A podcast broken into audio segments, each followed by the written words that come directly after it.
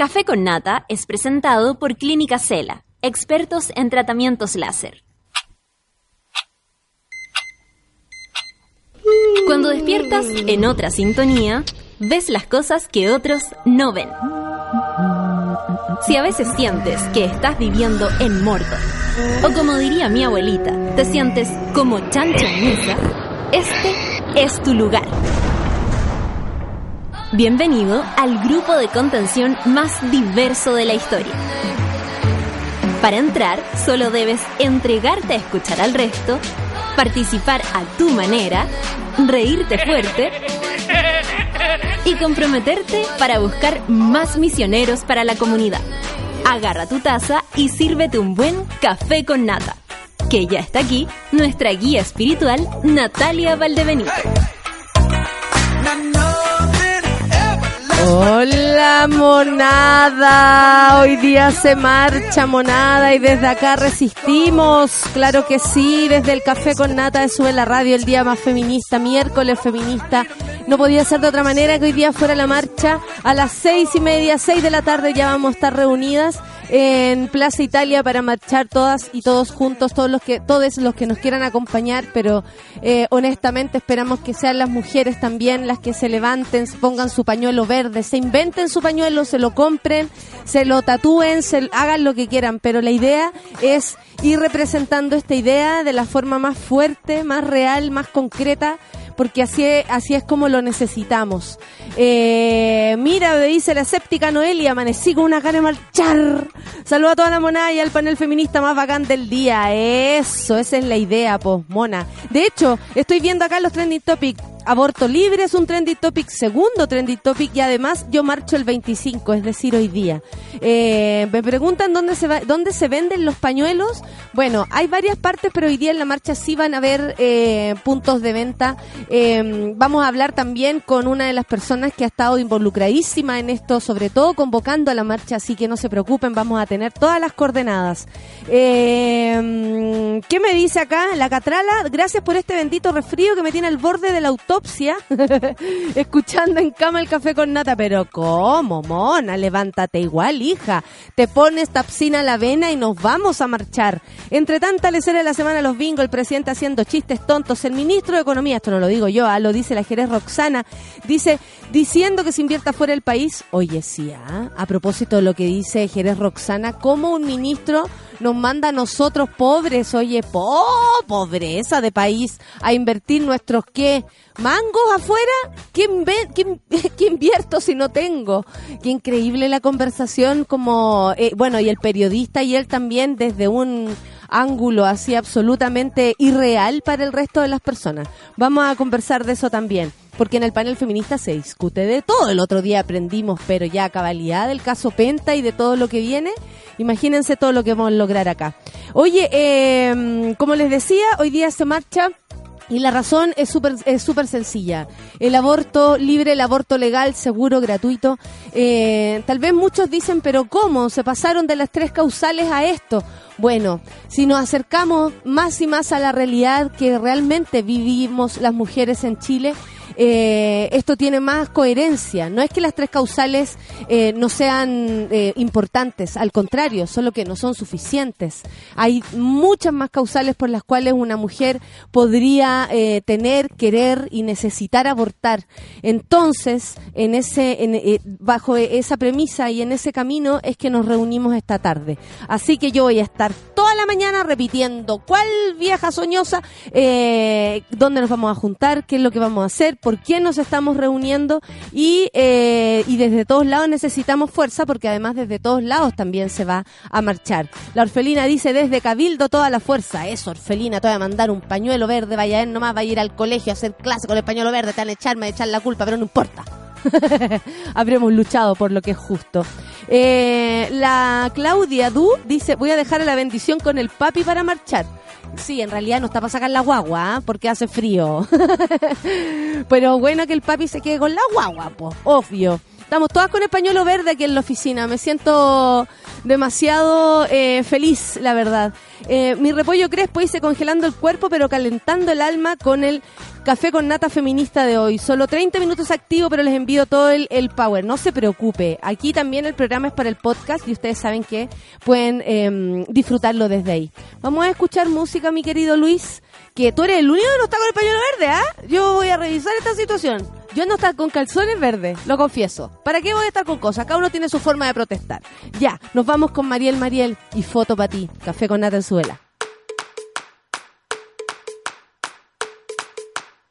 Para encontrar el amor hay que salir a buscar.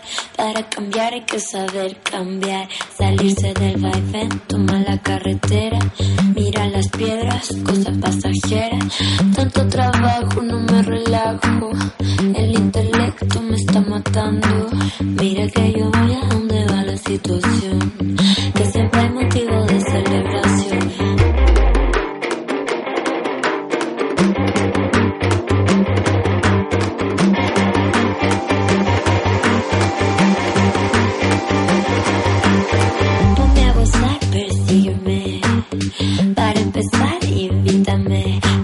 Cómo me llamo, no tengo identidad.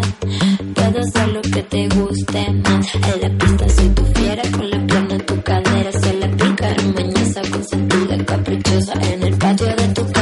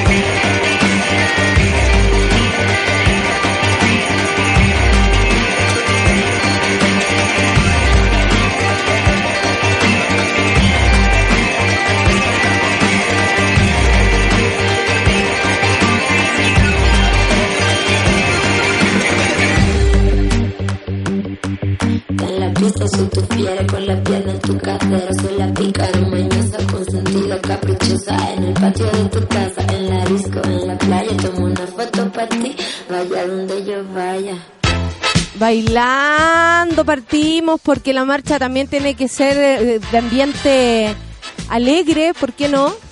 ¿Sí o no? ¿Qué opinan? Aquí estamos, pero full pañuelo verde, yo ya no sé cuánto he comprado, me voy a hacer un chal. Voy a hacer un chal de pañuelos verdes, en serio. Tengo un chal de trolls, de verdad. Tengo chalecos de trolls y tengo chal del pañuelo verde. Maca, ¿cómo te va? Hola. Hola, hola. ¿Cómo se encuentra esta mañana? ¿Cómo, cómo, cómo está ahí hoy día 25? Yo quiero eh, contagiar a la gente con nuestro, nuestro ánimo eh, del día de hoy. Eh, yo marcharía todo el día. No sé qué te pasa a ti con eso. Yo estoy emocionada, como que he pasado de la histeria a la alegría, a la euforia, a la depresión, no sé cómo estoy, estoy no sé. Bueno, la Maca, Maca Castañeda, ha venido algunas veces a nuestro programa. Hoy día está como vocera de la Mesa de Acción por el Aborto y además coordinadora feminista en lucha que convoca la marcha, por supuesto, del día de hoy. Maca, desde la mesa primero, ¿cómo se une esta mesa? ¿Cómo se junta esta mesa? Y luego eh, convoca, articula, yo me paso ese rollo porque de verdad que cuesta organizarse entre tantas mujeres que quieren colaborar. También es eso, ¿cierto? Es, es todo un esfuerzo porque todo el mundo tiene una propia visión, pero yo creo que lo que ha hecho que la mesa funcione es que nos hemos respetado mutuamente. sea, cada una tiene su posición, tiene su Claro. estrategia, cómo funciona, pero estamos todas claras que queremos el aborto libre, estamos todas claras que para allá vamos y nos respetamos y nos articulamos y funcionamos. Lo hemos Perfecto. logrado. Oye, mira, eh, ¿sabéis qué? Lo- lo- me lo pregunto porque, eh, bueno, ah, yo también he estado en organizaciones y como tú dices, tenemos muchas, muchas ganas, muchas ideas, muchas eh, referencias también. Y eh, de algún modo también hay que crear una forma nuestra de hacer esto. ¿No te parece a ti también un poco?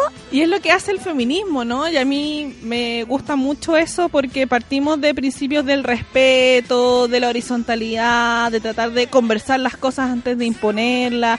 Pero no hay Eh, recetas, pues no hay recetas. sí. Aquí todas crecimos en el machismo y en el patriarcado, entonces superar esas cosas es complicado, pero a mí me encanta trabajar con mujeres como feministas.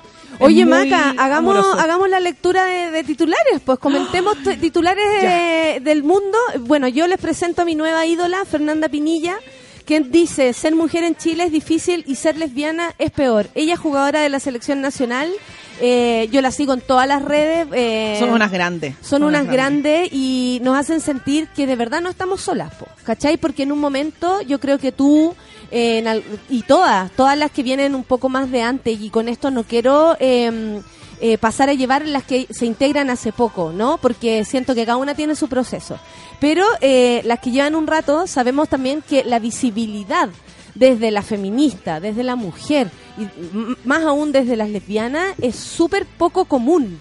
Y esto a mí me hace sentir que estamos realmente nosotras, desde nosotras, y no pidiendo un cambio como estructural, sino que desde nosotras viene el cambio para cambiar la estructura, eh, súper más potente y súper más valiente, ¿no te parece a ti? A mí me parece fantástico este periodo, cómo han empezado a crecer más organizaciones. Yo en las últimas semanas he escuchado, la, bueno, la más famosa es la red de actrices chilenas, pero también apareció, Vamos, Rach. Apareció la red docente feminista, la red de psicólogas feministas, la red de abogadas feministas. Yo estoy también parte de la red de profesionales por el derecho a decidir, que es una red de profesionales a la salud que existe en Argentina, que existe en Perú y lo continuamos en Chile también. ¿Cuál es esa? Cuéntame. La red de profesionales por el derecho a decidir. Ya, ¿de qué se trata ese, ese grupo? Porque de verdad que si usted, actriz, eh, profesional de cualquier tipo, se puede unir a la... eh, eh, Sí, porque aquí claro. siempre preguntan cómo estoy, cómo me, me sumo, ¿cachai? para aprender, para conocer, para todo. po. Es una red, bueno, está pensada para todos los profesionales que inciden en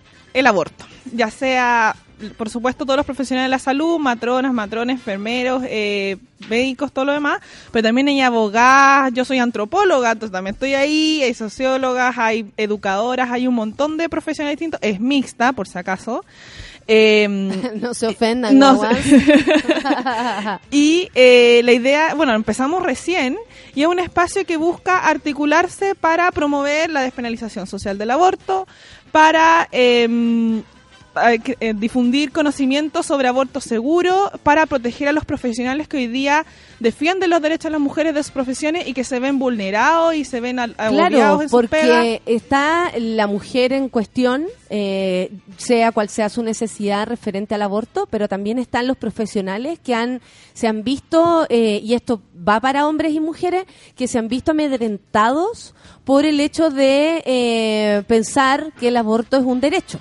O sea, eh, y es suena súper eh, loco, ridículo y tal vez un poco hasta fuerte, pero es así. Como ellos consideran que es un derecho eh, para sus pacientes, el hospital, la institución en la que trabajan o el mismo, no sé, la jefa, el jefe, es como ese datito menor, ¿no? Ese, ese conflicto menor, le hace sentir que de verdad tienen problemas para ejercer su propio trabajo.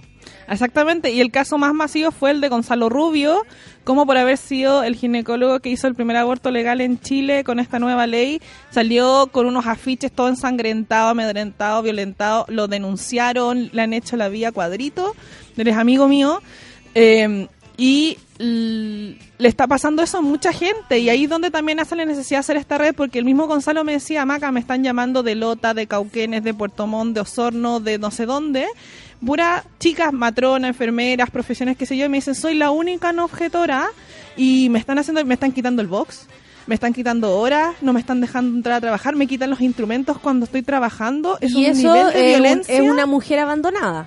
Eso es una mujer que puede morir. Porque a través de ellos eh, es que donde podemos protegernos. Hay gente que no se puede atender. Exactamente.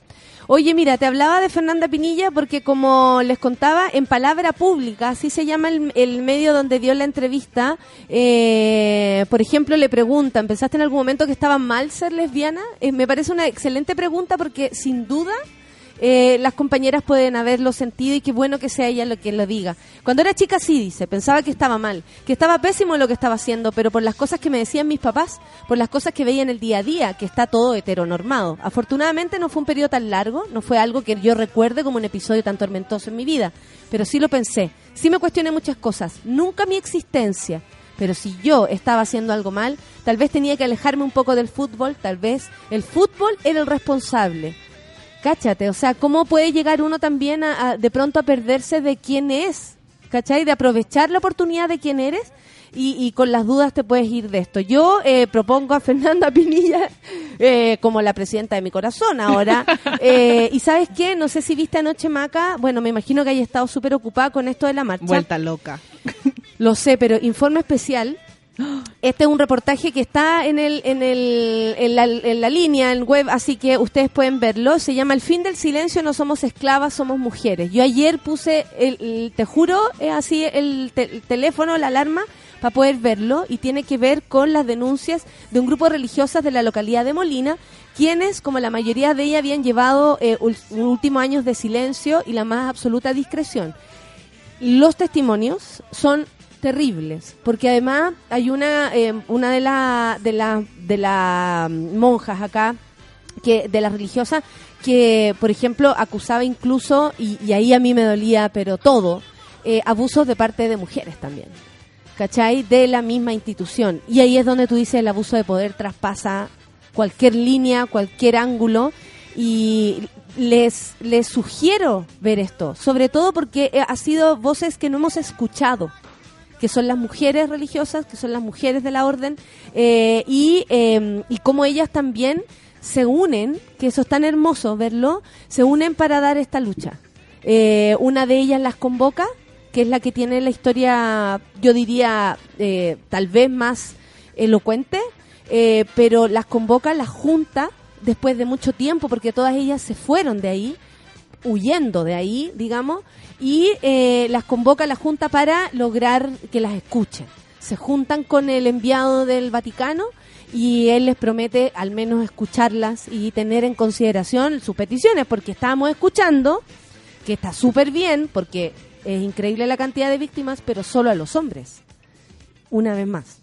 Pero si te das cuenta, mira, lamentablemente no lo puedo ver, pero voy a llegar a mi casa a verlo inmediatamente, porque ayer estaba en el lanzamiento del libro Mayo Feminista de Farideh Serán, eh, libro que... eso decía, en algún lugar debería Eh, haber yo- estado. no, estaba vuelta loca en muchas partes. Esta semana han sido una locura, pero que justamente es una recopilación de historias de todo el del mayo feminista, de toda esta ola. Pero lo que conversamos ese día, conversamos en la mañana, que hemos conversado varios días, es cómo somos las víctimas las que sacamos la voz y nos ponemos a pelear por nuestros propios derechos y para que se nos deje revictimizar, para que se nos haga justicia, para que se nos dé derecho. O sea, yo, son ellas. Es la Sofía Brito, es, eh, bueno, la- todas las mujeres que han muerto, que han sido violentadas sexualmente o que eh, no pueden es la abortar. víctima la que se expone. Es la víctima la que se expone y es la que más violentada finalmente. Si una denuncia y al final te atacan a ti, es como si una fuera responsable de lo que fue víctima. Entonces, eh, todas estas cosas, lo bacán del periodo es que ya no nos quedamos callados. Claro, nadie se queda claro, callado. claro, y que si- se siente la fuerza, por ejemplo, aunque sea una de ellas religiosa en su casa, todas tuvieron que salir de su casa, de hecho una decía, yo no me hallo aquí afuera, yo necesito estar en una comunidad y construir desde ahí, ese es mi trabajo, esa es mi vocación, eh, o sea, como no soltar también lo que es, lo que son, ¿me cachai? Y era súper fuerte decir como, como, y mi familia me dice, no, esta es tu casa, no, decía ella, yo estoy, yo quiero estar ahí, ¿cachai? Siendo religiosa es mi trabajo, que uno tal vez desde acá le cuesta comprender el cómo ella lo dice, pero a mí me parecía tan eh, verdadero y aparte como una de ellas hablaba de una manera muy vehemente y, decía basta, basta y como con una angustia que yo creo que nos traspasó a todos los que estábamos viendo el reportaje. Por eso lo sugiero eh, y, y nada, pues creo que es necesario escuchar todas las voces eh, sobre eh, eh, víctimas, sobre todo de una de, de un de una de un problema como este, una problemática y de una tragedia. En verdad, ya no sé cómo definirla, un desastre de una qué. Y que ¿Cómo nos ha pasado a todas. Nos ha pasado. Hoy día hay mucha gente que lo escucho, bueno, es que ahora están alegando, no, o ahora está pasando otras cosas, no. Ha pasado desde siempre, desde siempre. Lo que pasa es que hoy día es visible porque perdimos el miedo, porque salimos a las calles, ya nos, nos da miedo salir con las tetas al aire, como, como muestra también el pañuelo y como hicieron las chiquillas en la marcha, eh, a decir qué es lo que nos está pasando. Y eh, eso es lo que permite visibilizar, por un lado, lo que está haciendo la Fernanda, lo que están haciendo estas chiquillas. Todas estamos visibilizando algo que hemos vivido siempre. Y el feminismo es luchar por poder ser libre. Es libertad. Eso es lo que pide. También he escuchado mucha gente que es, no, la supremacía de las mujeres sobre los hombres. No. Lo vamos a discutir No ahora queremos. largamente por si hay alguna guagua que por ahí todavía no se convence. Oye, Maca, eh, son las 9.30, yo ya tengo que hacer pasar a mi querida Beatriz Sánchez. ¿Te parece si escuchamos a Nati Yu compartir de cero? ¿Cómo no vamos a escuchar a la jefa? Por supuesto. Café con Atenzuela.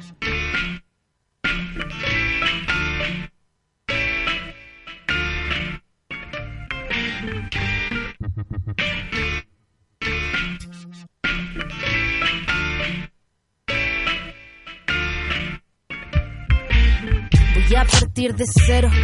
Los últimos de la fila luego serán primero. Quién sabe si el villano luego será caballero. El traje solo tapa lo que se encuentra por dentro. Dentro y afuera quemaré mis cartuchos. Sentir la pólvora quemando de mis puchos. De poco a mucho aplastar la mala racha. Si la vida me apunta, mi autoestima se agacha. Cha, cha, cha, cha, cha. Para partir muriendo, salir de los escombros y reírme en mi entierro. Abrace mis demonios cuando querías me siento, pero el puesto está ocupado. Nena, llámate mi miedo. Voy a partir mirándome por esta boca se rima y por esta boca se come. Mi boca con mi rima y ya no hay quien me la controle. Es parte del todo y de mi mejor rol. Ok, luego para partir en quinta. Mi estanque se llena solo cuando le pongo tinta. Ya no freno solo acelero de forma distinta. Lo que te capacita es la potencia que te habita. Empezaré desde el comienzo. voy a, voy a partir de ce- cero. Regresar al inicio. Empezaré cuestión, tiempo, voy a, voy a, voy a partir de cero regresar al inicio. Voy a, voy a, voy a partir de cero. Regresar al inicio. Voy a partir segura. Si no parto segura, se romperá mi armadura. La moldura contiene de toda su estructura y el contenido decidió matar toda estructura. Pura cepa para partir perdiendo. Perdiendo se valora el detalle de un gran comienzo. Mejor mirar atrás, analizar todo el complejo manejo de una industria que solo quiere forcejo. Eso yo lo dejo para partir saliendo. Ya bajé demasiado y el sol está naciendo. Se abre mi telón 77 transmitiendo. Voy a partir de cero. Cero es mi atuendo. Moviendo mi pieza con un largo enroque. Mi tablero no quiere que a los peones se toque. La reina una más de todo este gran retoque. Enfoque, emboque hasta que no se equivoque. Oh, luego cabecea la nuca. La batera te marca y la caja te desnuca. Golpe instantáneo directo a la bazuca. Si caduca la onda, es porque ya no suma. Empezaré el comienzo. Cuestión, tiempo, Voy a, voy a partir de ce- cero. regresar al inicio. Empezaré el comienzo. La cuestión, Thank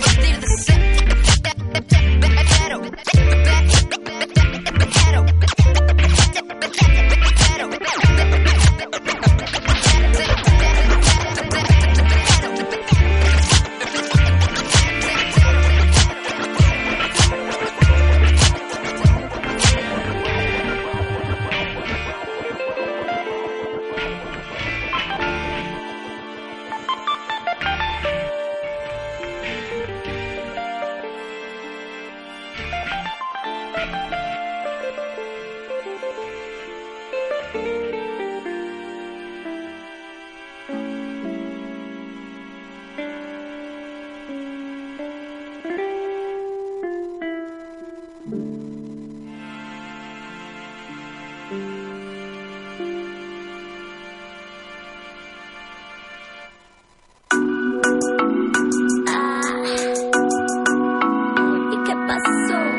Pasó? Son las 9 con 34 y les informo que nuestra querida Lematus no se encuentra porque está eh, tan ocupadísima, ustedes saben, está escribiendo creo que 80 libros, eh, descubriendo no sé cuántas personas, eh, molestando, molestando en todos lados como es nuestra querida... Libros negros en distintas áreas del país. El libro negro de la economía chilena, el libro negro de la educación Uy, chilena. tenemos una listita. uh, Wow, ¿cómo está Beatriz Sánchez? Está con la voz eh, eh, así como medio apagadita, pero con la garganta tomada. pero nada más que eso. Está con la fuerza de hoy día. Todo el rato, todo el rato. Esto resfría como yo creo que el 90% de la gente Estamos en el país, ¿ah? porque andaba por- todo, todo un poquito así o ronco. Así que, pero el resfrío nomás, nada más que eso. Oye, Bea, ¿cómo te para este día? ¿Cómo te encuentras este día? ¿Sentiste algo en la mañana? Como hoy día vamos a marchar, como algo así, una pulsión. Sí, absolutamente, porque además eh, hay, hay como una previa al día, como de hace, bueno, pa- para mí no tanto, yo hago entrevistas también, entonces ha, ha sido como una, una previa larga, que es interesante, y me queda esa sensación de que hay de que hay ganas de marchar por muchas cosas. Hoy día hay un tema en particular que tiene Sí. que ver con el aborto libre, seguro, gratuito, pero creo que también en esta contingencia, en este año feminista, que podríamos bautizarlo ya 2018, creo yo que empecemos Pucha, yo quería que fuera el empujar eso. 2016, pero no funcionó. pero El estaba en 2018. sintonía, estaba en sintonía, si las cosas no son tan Veníamos no son casuales, exacto, yo creo.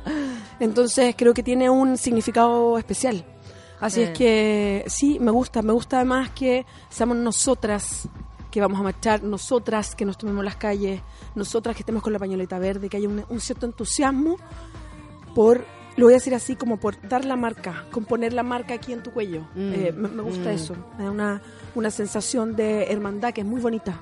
Sí, eso estábamos hablando con la Maca. Eh, bueno, más allá de que la Maca esté en la convocatoria eh, y sienta que hoy día es su cumpleaños. Como la Eh, organizadora, ¿no?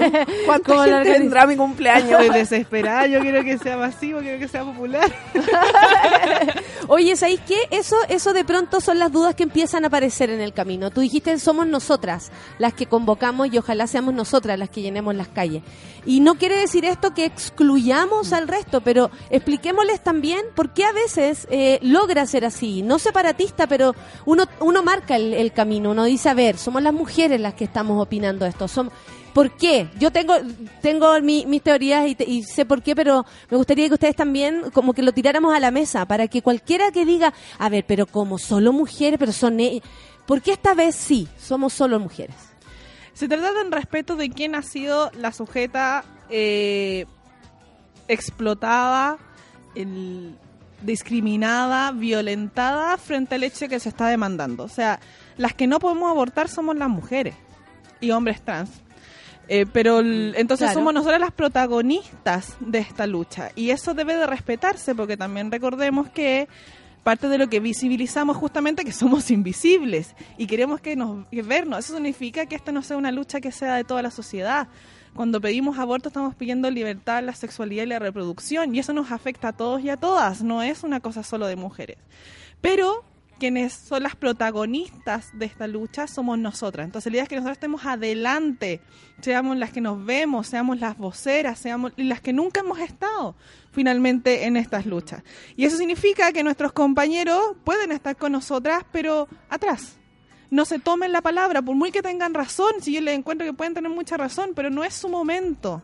Ha sido toda la historia su momento. Déjenos que este sea el Qué nuestro. increíble lo poco, o sea, como les cuesta comprender eso. Ha sido la historia todo su momento, como dice la Maca, y es ahora que nos, nosotras decimos, ey, ey, amigo, todo bien, pero esta vez vamos, voy yo. ¿Cachai? ¿No te pasa eso también, Bea? Sí, me ¿Cómo lo entiendes tú? De la misma manera, creo que eh, el otro día estaba en varios conversatorios feministas y de este tema, y, mm, y de repente los hombres preguntan, bueno, ¿qué podemos hacer? Eh, ¿Cómo aprendemos o cómo nos enseñan de feminismo? Y varias les respondemos, mira, no te vamos a enseñar nada, esto no se trata de ustedes, Claro. se trata de nosotras. Claro. Entonces, eh, qué bueno que acompañen hoy día, que apoyen también. A mí, yo no- esto no quiere decir que no haya hombres hoy día Qué marchando. bueno que lo comprendan, que es aún estén ahí mejor que estén algo. Pero efectivamente aquí la primera línea, la vocería, la convocatoria es de mujeres. Yo creo que ahí no se puede perder ese foco. Y ahí hay que ser, como somos, decimos nosotras, sororas. Y, Por ejemplo, si te ocurre una idea, en vez de tú ser el protagonista, como pasó en una marcha, ¿se acuerdan de este hombre que salió con el pecho descubierto el diciendo, descubierto yo me siento una- segura en torno a todas estas mujeres, eh, me gustaría que ellas también? bueno, pásale el- la pañoleta, pásale el cartel a tu compañera y que ella sea la que dé el mensaje, porque tienes que darlo tú. Lo decía también, lo conversamos hoy día. Si tienes una compañera que tiene un hijo y no puede ir a marchar, quédate tú con la guagua y deja que ella vaya a marchar. Sin, ¿Por qué tienes que estar ahí necesariamente? Tu apoyo tiene que ser que nosotras podamos estar en las marchas y podamos ser protagonistas de esta movilización. Y si no, bueno, acompaña y ayuda a cargar la pañoleta, o sea, el lienzo, no sé qué, porque pesa. Pásanos a nosotros el micrófono para que el resto pueda marchar tranquilo, como ese ese nivel de deja de ser protagonista. Es que caché que nosotros siempre hemos sido colaborativas. Uno siempre, o sea, como del asado hacemos la ensalada, eh, ¿cierto? Como, eh, no sé, alguien canta, tú puedes hacer la segunda voz. Es como que siempre está ahí desde ese lugar colaborativo, eh, de atención. Y que increíble que al hombre le cueste ponerse en ese lugar también, porque nosotras podemos estar estudiando, conversando, los conversatorios, la reflexión, pero si no la hacemos todos juntos tampoco sirve de mucho. Estamos gritando eh, al aire y no tenemos la respuesta necesaria. Esta semana han ocurrido cosas que me gustaría que comentáramos, que también nos afectan, por supuesto, y por supuesto aprovechando a Beatriz Sánchez, vamos a preguntar. Eh, los ministros y su... y, y- y- y su desconexión con la realidad, así nomás lo veo yo. ¿Qué es lo que me hace sentir que estas conversaciones, y por qué hoy día es importante que salgamos a la calle? Porque me imagino que desde esta desconexión del gobierno no entienden, tal vez no entienden, me encantaría decir, digo tal vez para creer que sí lo pueden llegar a entender, eh, la importancia de nuestra de nuestras demandas. Cuando un ministro habla de bingos, eh, y que también hemos hecho virgos para abortar, eh, ¿qué, qué, nos ocurre a nosotros como sociedad? Yo, yo siento que todos estamos ofendidos. Incluso la prensa ayer hablaba de el error directamente, o sea, ni siquiera fueron sutiles. Sin embargo, el gobierno al parecer no le, no le parece importante algo así y a mí creo que no construye el, el gobierno feminista del cual hablaron en algún momento. Yo creo que las palabras del ministro Varela, que es el ministro de Educación, que mm, él es así, ¿ah? o sea, em, si uno lee ¿Lo columnas por que eso, hicieron- no sé, no estoy tan segura de eso, pero él eh, tiene una mirada de mucho desprecio frente a muchas cosas, pero cuando él dice que le escriben de un liceo que se llueve porque tiene mala la techumbre y él dice, bueno, pero es que el Estado no puede estar solucionando todas estas cosas, no se le puede pedir todo al Estado, hagan un bingo, porque eso fue lo que dijo. Eh, escrito. El- Lo tenía escrito, no fue como improvisando, uy, se, se fue de madre. no. Algunos dicen que no era parte del discurso original y que él puso como su frasecita. Yo no voy a entrar a esa discusión porque la verdad a mí lo que me interesa más es que esto no es solo forma, porque eh, el presidente Piñera cuando lo, lo respalda y dice, miren, no me gustó la forma, pero me quedo con el fondo. Yo digo, no, lo del ministro no es forma, es fondo directamente, porque él desconoce algo que es bien principal. Él no habla nunca de derechos. Para él los derechos son bingos. Y esto no tiene que ver solo con educación, es lo que pasa todos los días en este país en salud. Es que a eso a eso voy, po. por eso quiero pegarlo con nuestro tema, que ya nos convoca, el derecho por ¿Dónde sobre? No se habla, en este gobierno no se habla de derecho y no solamente eso, creo que el ministro deja claro que no cree en los derechos. Él no cree que el derecho de educación también tiene que ver con que tu liceo no se llueva, con que no estés con parca adentro, como están varios niños y niñas en liceos con parca adentro porque no hay ningún tipo de calefacción, o sin baños permanentemente, o con un baño para 400 niñas porque está roto. O sea, eso también tiene que ver con una educación de calidad y ese es un derecho. Entonces, lo que desconoce el ministro, y a mí me impacta porque es tan brutal la manera que lo dice, es que no conoce los derechos, no entiende lo que son y cree que efectivamente podemos seguir haciendo bingos por derechos. Y eso yo lo encontré tremendo, porque eso pasa, ministro, pasa que hay bingos todos los días para costear un medicamento, para costear una operación, para costear un título. Yo he estado participando en para costear urnas, perdón, cuando se mueren para costear los gastos. títulos de educación Sí, que cuestan sí. en algunas universidades dos millones de pesos y la gente no se puede titular. Y yo he estado en bingos para que se puedan titular de Sí. verdad, no lo digo de broma. No, no, no, No, si yo lo también. Entonces- esas cosas. Entonces cuando el ministro dice, "Mm, por favor, hagan un bingo, es decir, desconozco los derechos. Y eso me parece brutal por parte de un ministro que es parte de un gobierno. Y yo creo que no hay que ser ingenuo, o sea, no lo hizo, no fue un error, no fue que se le salió, no fue, no, es a propósito. Es como piensan y como ven el mundo, y en eso estoy de acuerdo con la Bea. O sea, aquí hay un gobierno que no cree en los derechos, que los desconoce y está llevando a cabo una política de eh, cercenación de los pocos derechos que tenemos, impulsando un modelo individualista, eh, mercantil, donde las Sí. cosas se transan en el mercado y si tú tienes la plata para poder arreglar tu colegio bien y si no la tienes, entonces mala suerte. No hay una visión de derecho. Oye, Maca, a propósito de la visión de derecho, eh, nosotras como organización te estamos mirando, eh, vea sonándose, estamos mirando a. Argentina, a Argentina, que eh, sin duda se parece bastante la, como la... la eh, no el ánimo, porque ellos eh, tienen es- ese ánimo como de pararse y de sumarse a, las cosas de una manera tan vehemente que, que emociona. Pero eh, tenemos similitudes como con los gobiernos, como, como huele esto, ¿no? Eh, las compañeras argentinas han sido un ejemplo para nosotras eh, desde la lucha eh, por el aborto. De hecho, hemos formado un grupo de actrices, RACH, Red de Actrices eh, de Chile, eh, pensando en lo que hicieron también las compañeras, sacando eh, ese ejemplo, sobre todo porque, como ya hemos visto, las actrices también somos muy afectadas por el por el machismo que, que tiene la industria eh, en cómo se concibe esto. Por eso es lo que tú dices, en cómo nos ven, en cómo nos, nos están mirando, en cómo nos, no, no- nos definen. Eh, ¿En qué va la situación allá en Argentina? Eh, como para que entendamos nosotros qué es lo que queremos hacer, para que se prepare la gente. Miren, Argentina en este minuto, el 8 de agosto, tienen la segunda votación del proceso legislativo. Se vota en el Senado la ley y por lo que me cuentan mis amigas, me dicen que si sale sin modificación estaría efectivamente aprobada la ley. Si no, ya empiezan como toda la tramitación, que también lo pensamos aquí. Que el Pero no sé tiene qué. que ver eso con los protocolos. ¿Recuerdan lo que pasó con el ministro? Otro ministro, vea, que tampoco han querido sacar. ¿Tú qué crees esto? Yo pienso que de pronto es la tosudez de Piñera de no asumir que tomó una mala decisión. Porque a esta altura ya me parece que es un despropósito tener esos dos seres humanos a la cartera de, la- de los ministerios. Ahora, es difícil que los ministros lleguen, estos dos ministros, el de Educación y el de Salud, lleguen a término del gobierno. Yo lo veo difícil porque efectivamente ha provocado, eh, y lo- uno nota cuando las crisis y la crítica vienen de la propia derecha. O sea, ahí uno ya entiende que el ministro va- los ministros van perdiendo poder, si ustedes quieren, piso también, porque tienen que impulsar otras leyes, en fin. Y cuando esto se empieza a restar porque la persona termina siendo incómoda por las cosas que dice, y yo no digo que de fondo no piensen lo que piensa el ministro, sino incómodo porque hasta los medios de comunicación, que uno ve que son súper conservadores en general, dicen hasta cuándo Varela, o sea, como que re- realmente así, algo O, a pasa su- aquí. o, o dijeron, es ilegal el protocolo que quiso introducir. Ilegal, así Entonces- como decirle en su cara. Entonces, cuando pasan esas cosas, uno ve difícil que se mantengan por mucho tiempo. Pero en el caso del, del ministro Santelice, a uno le queda la sensación que él desconoce mucho de lo que significa el Ministerio de Salud.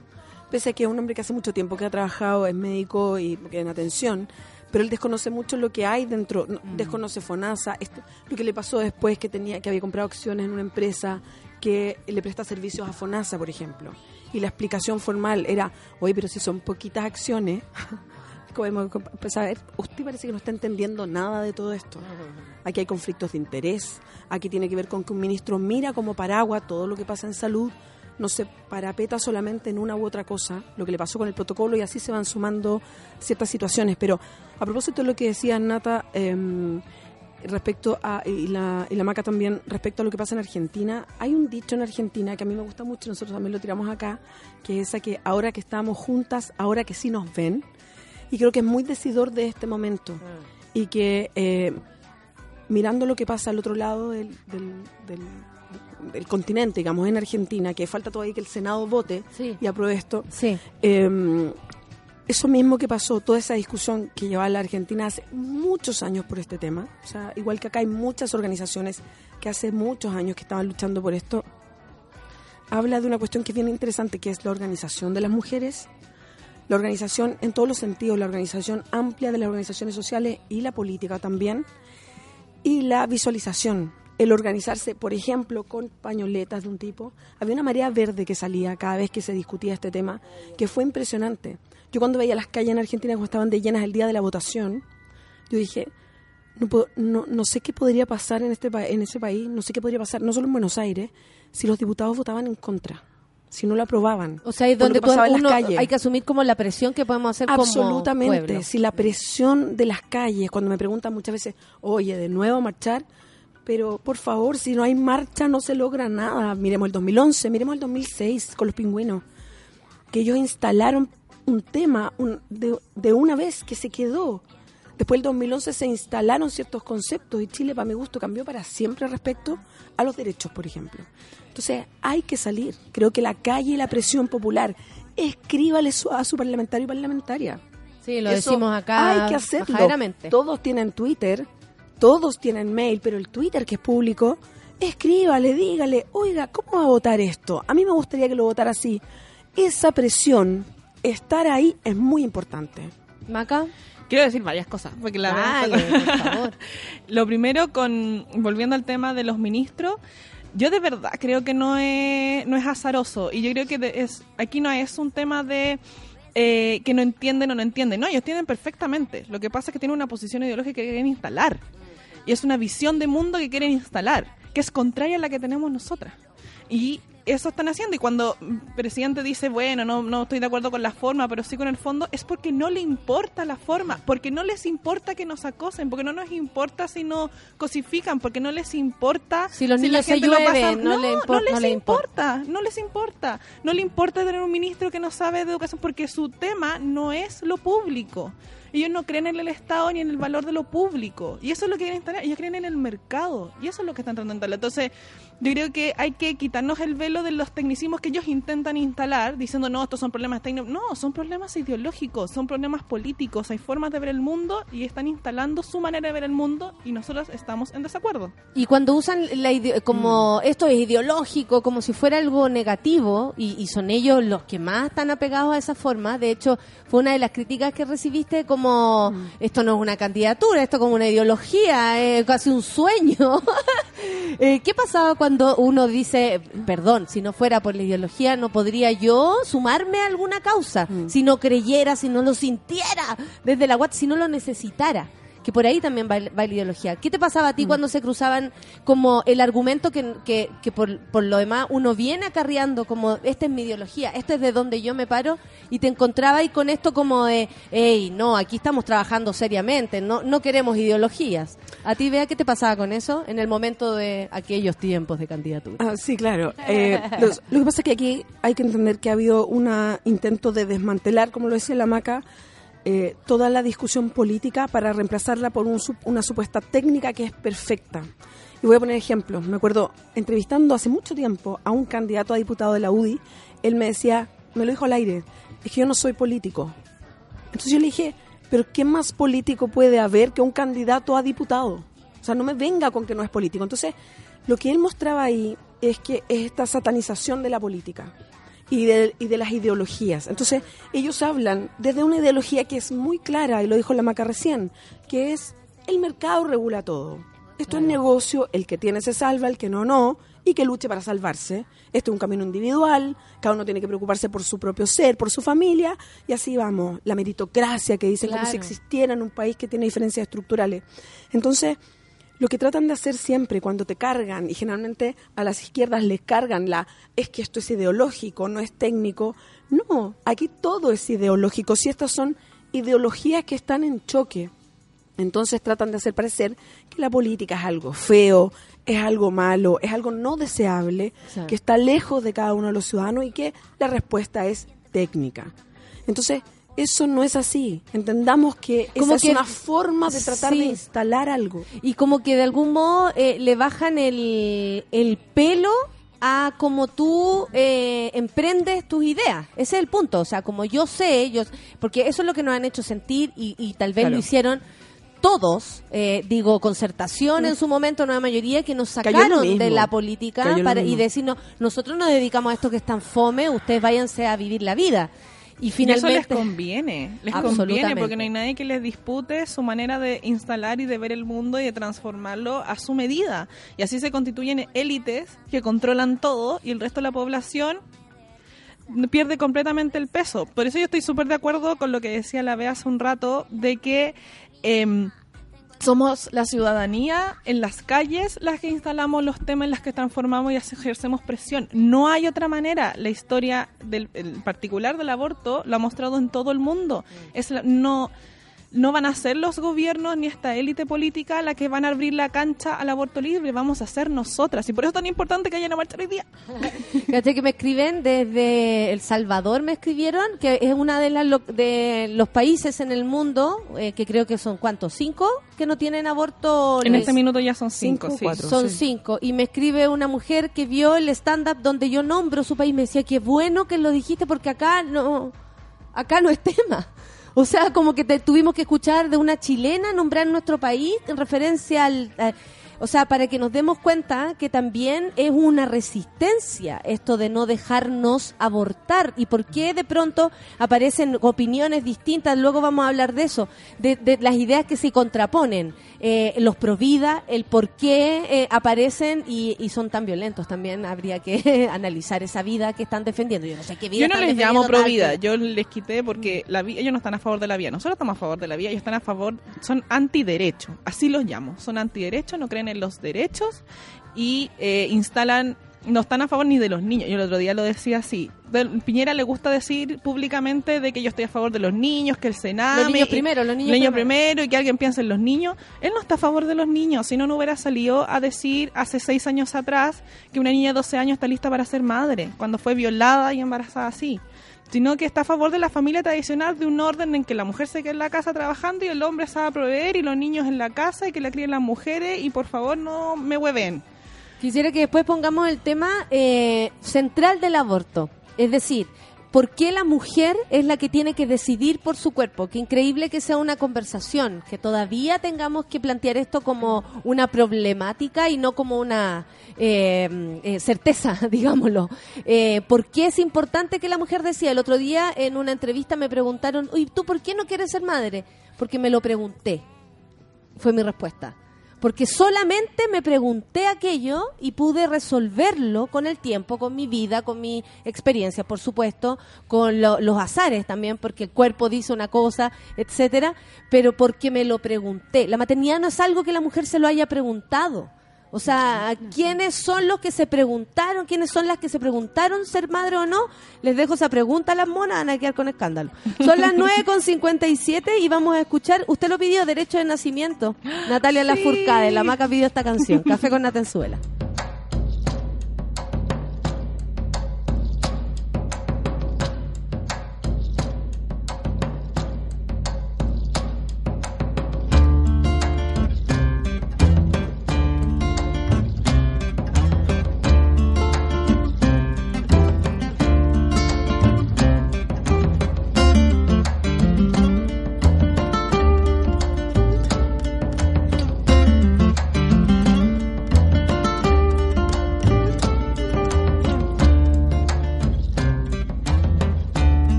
Y sobrevivir.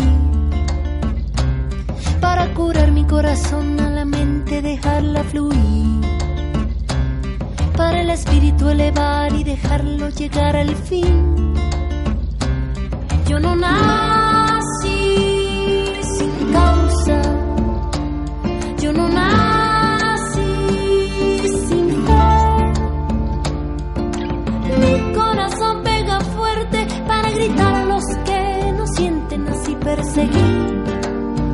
a la felicidad. Voy a crear un canto para el cielo respetar. Para mover las raíces de este campo y hacerlo brotar para mover las aguas, el veneno verde que hay por ahí. Para el espíritu elevar y dejarlo vivir en paz. Yo no nací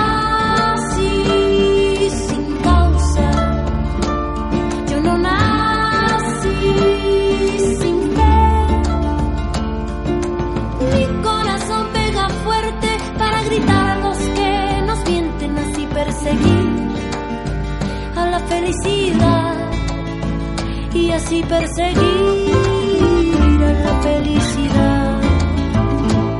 que es un derecho de nacimiento, es el motor de nuestro movimiento, porque reclamo libertad de pensamiento, si no la pido es porque estoy muriendo, es un derecho de nacimiento, mirar los frutos que dejan los sueños, en una sola voz y un sentimiento, este grito limpie nuestro viento, voy a crear un canto para poder exigir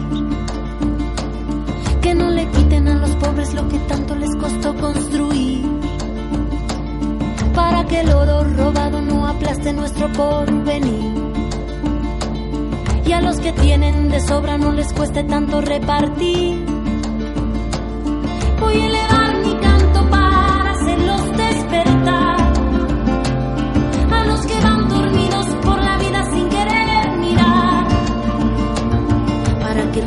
Lleve sangre, lleve flores y el mal sanar.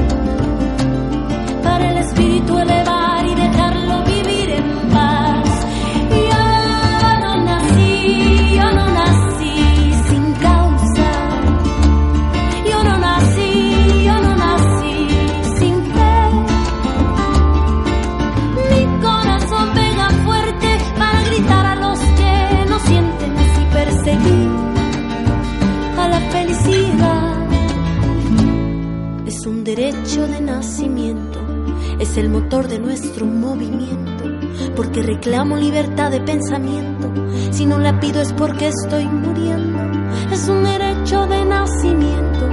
Mira los frutos que dejan los sueños en una sola voz y un sentimiento, y que este grito limpie nuestro viento. Es un derecho de nacimiento, es el motor de nuestro movimiento, porque reclamo libertad de pensamiento. Si no la pido es porque estoy muriendo. Es un derecho de nacimiento. Mira los frutos que dejan los sueños en una sola voz y un sentimiento, y que este grito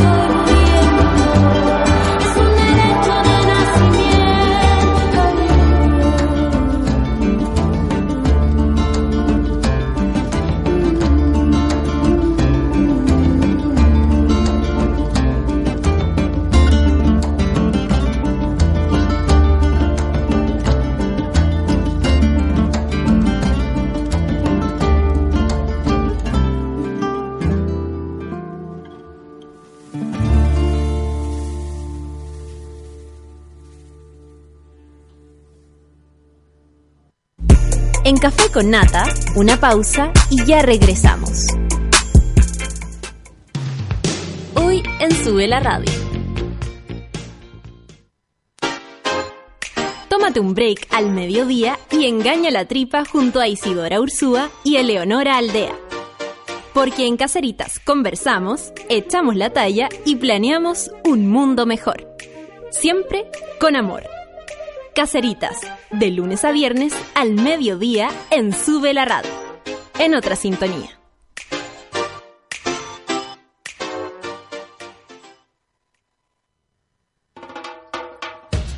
Todos tenemos un lado poco OCDE y en No es nada feria saben perfecto cómo explotarlo. Actualidad, humor, música y espíritu de señora. A las 3 de la tarde por Sube la Radio.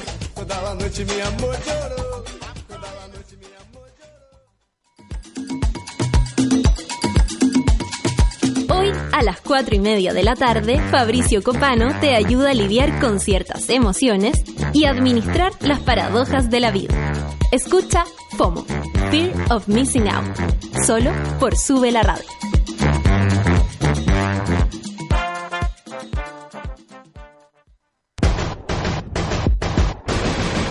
Calculado la cantidad de tiempo y dinero que gastas al año depilándote?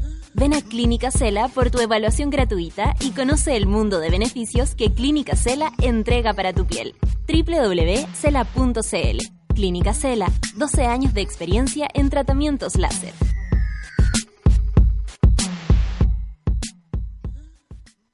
Escuchamos las preocupaciones de la gente para ofrecerles soluciones de salud. Soy diabética y me cuesta encontrar remedios para mí. Tengo intolerancia al gluten. Soy no vidente y las cajas son un problema. Cuando hablamos de soluciones, queremos ser integrales, porque hacemos más que medicamentos. Nos preocupamos de contar con productos libres de gluten, sin azúcar y con código braille en sus cajas. Laboratorio Vago, soluciones para tu salud. Esta historia se trata de Daniela Pérez y sus primeras veces. De la primera vez que se enamoró, de la primera vez que entró a trabajar, también de la primera vez que le dijeron que no la querían y de la primera vez que su familia se quebró. Y lo más importante, de cómo encontró el amor. Busca Nanay de Grupo Planeta en todas las librerías del país, porque la primera vez siempre duele.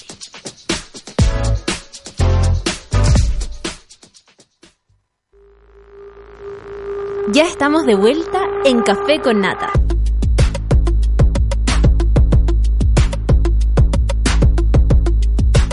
Cela está de aniversario, así que anda por tu evaluación gratuita por cualquier tratamiento de estética láser a cualquier sucursal de Clínica Cela. Santiago, Viña y o Rancagua. Di que vas de parte de Suela Radio y Clínica Cela sorteará solo por el mes de julio limpieza facial con peeling ultrasónico te vaya a ver soñar y soñado. Entre quienes mencionen a Suela Radio. Ya sabes, www.cela.cl, solicita tu evaluación, asiste y estarás participando. Clínica Cela, 13 años de experiencia en tratamiento de estética láser. Porque cuando una enfermedad llega a nuestra vida, queremos más que un medicamento, queremos una solución. Y en Laboratorio Vago te damos todo eso y con calidad certificada. Laboratorio Vago, soluciones para tu salud. Estamos en el panel feminista con mi querida Beatriz Sánchez y también con Maca Castañeda, yo repito su nombre para que la sigan, vocera de la Mesa de Acción por el Aborto y la coordinadora feminista en lucha, por supuesto, que convoca la marcha del día de hoy, que nos vamos a reunir en Plaza Italia y en varios lugares de Chile. Eso también está bonito, vaya con su pañuelo verde, si no lo tiene lo puede adquirir allá y si no te poní un, eh, un chaleco verde o lo que sea verde. Las uñas verdes, los labios verdes, póngase lo que sea. Un pito da lo mismo. idea. no me ha ocurrido, perdón. Una amiga hoy día estaba preguntando dónde me compro un labial verde porque. ¿Dónde me compro la vida? Breaking news. Oye, estábamos hablando de eh, este como eh, eh, como mandato, ¿no? Que se les da a las mujeres, que es ser madre. Tú lo proponías, Bea, con una con tu experiencia, como a mi edad o desde mi época no nos preguntamos y no existía como o al menos la amiga que dudara y lo dijera abiertamente, porque probablemente muchas dudaron y, y tapaban ese sentimiento. ¿Qué pasaba con la maternidad, por ejemplo, en un, en un tiempo en que no era una, una reflexión, era un mandato? Sí, yo te escucho a ti eh, con tu posición directa en este tema, Nata. Y la verdad es que las mujeres públicas hoy día, las mujeres públicas en Chile, son muy pocas. Y no sé si aparte de la Natalia que yo lo he escuchado directamente, hay alguna que diga, es que no, yo no quiero tener hijos, ya lo resolví. Es muy difícil decirlo públicamente todavía. Pero creo que, que en mi generación, yo tengo 47, creo que en mi generación ni siquiera era una conversación. Yo estoy segura que conozco a muchas mujeres que hubiesen preferido no tener hijos, pero no estaba ni siquiera la posibilidad de plantear abiertamente esa posibilidad porque era como lo obvio. O sea, tú eres mujer y tienes hijos. No había momento de cuestionárselo. Yo nunca me lo cuestioné. Te lo proponían como un juego cuando eras chica. Exacto. ¿Cierto? Siempre hablábamos La de muñeca, siempre con la muñeca. Con las amigas siempre pensando cuántos hijos se quería tener, así como con esa fantasía. ¿A qué edad tendría hijo? Exacto, esa fantasía de cuánto, de no, yo quiero dos niñitos y una niñita, yo quiero uno así y uno así. O sea, no hay, no había en- ni en el juego, ni en, ni en la adolescencia, que uno se pone más rebelde y todo. No había esa posibilidad abierta de decir, no, es que yo, yo creo que no quiero tener hijos, o no quiero casarme, o quiero ir siempre soltera. y no, no, no, no estaba esa conversación. Yo no vengo de un sector así hiper conservador, mi familia es de derecha, bastante con- conservadora, pero estaba... mm, mis amigas en general tenían familias súper distintas. Diversa, claro. Y, y esa conversación libremente, que no sé si alguna lo pensaba en su cabeza, y no lo Eh, dijo, porque eh. es como no encajar, ¿no? Sí. Eh, no estaba, no era permitida, era yo creo que sancionada directamente socialmente. El que tú digas, ¿sabes que yo no sé si quiero tener hijos o a lo mejor no quiero tenerlo? Aparte, como no te dan el beneficio de esa duda. Siempre van a tapar, no. van a tapar no. también ahora eh, como eh, te va a venir las ganas, eh, pero no te lo has planteado, pero tú abortaste alguna vez porque también es como el, el prejuicio, Sí, como si fuera algo negativo, por supuesto. Pero además la, la maternidad mirada, y eso no ha cambiado tanto, de una, de una manera muy edulcorada. O sea, Eh. la publicidad, por ejemplo, y el otro día, ¿te acuerdas que nos decía María Rivas, la cineasta? Estamos todos los días mirando, todas las personas, unos 3.000 avisos publicitarios diarios, en distintos formatos. Y la maternidad siempre, en todo, en todo tipo de aviso publicitario, está mirada como algo muy edulcorado, muy deseable, muy que eh, no implica ningún problema, que siempre es luminosa y feliz.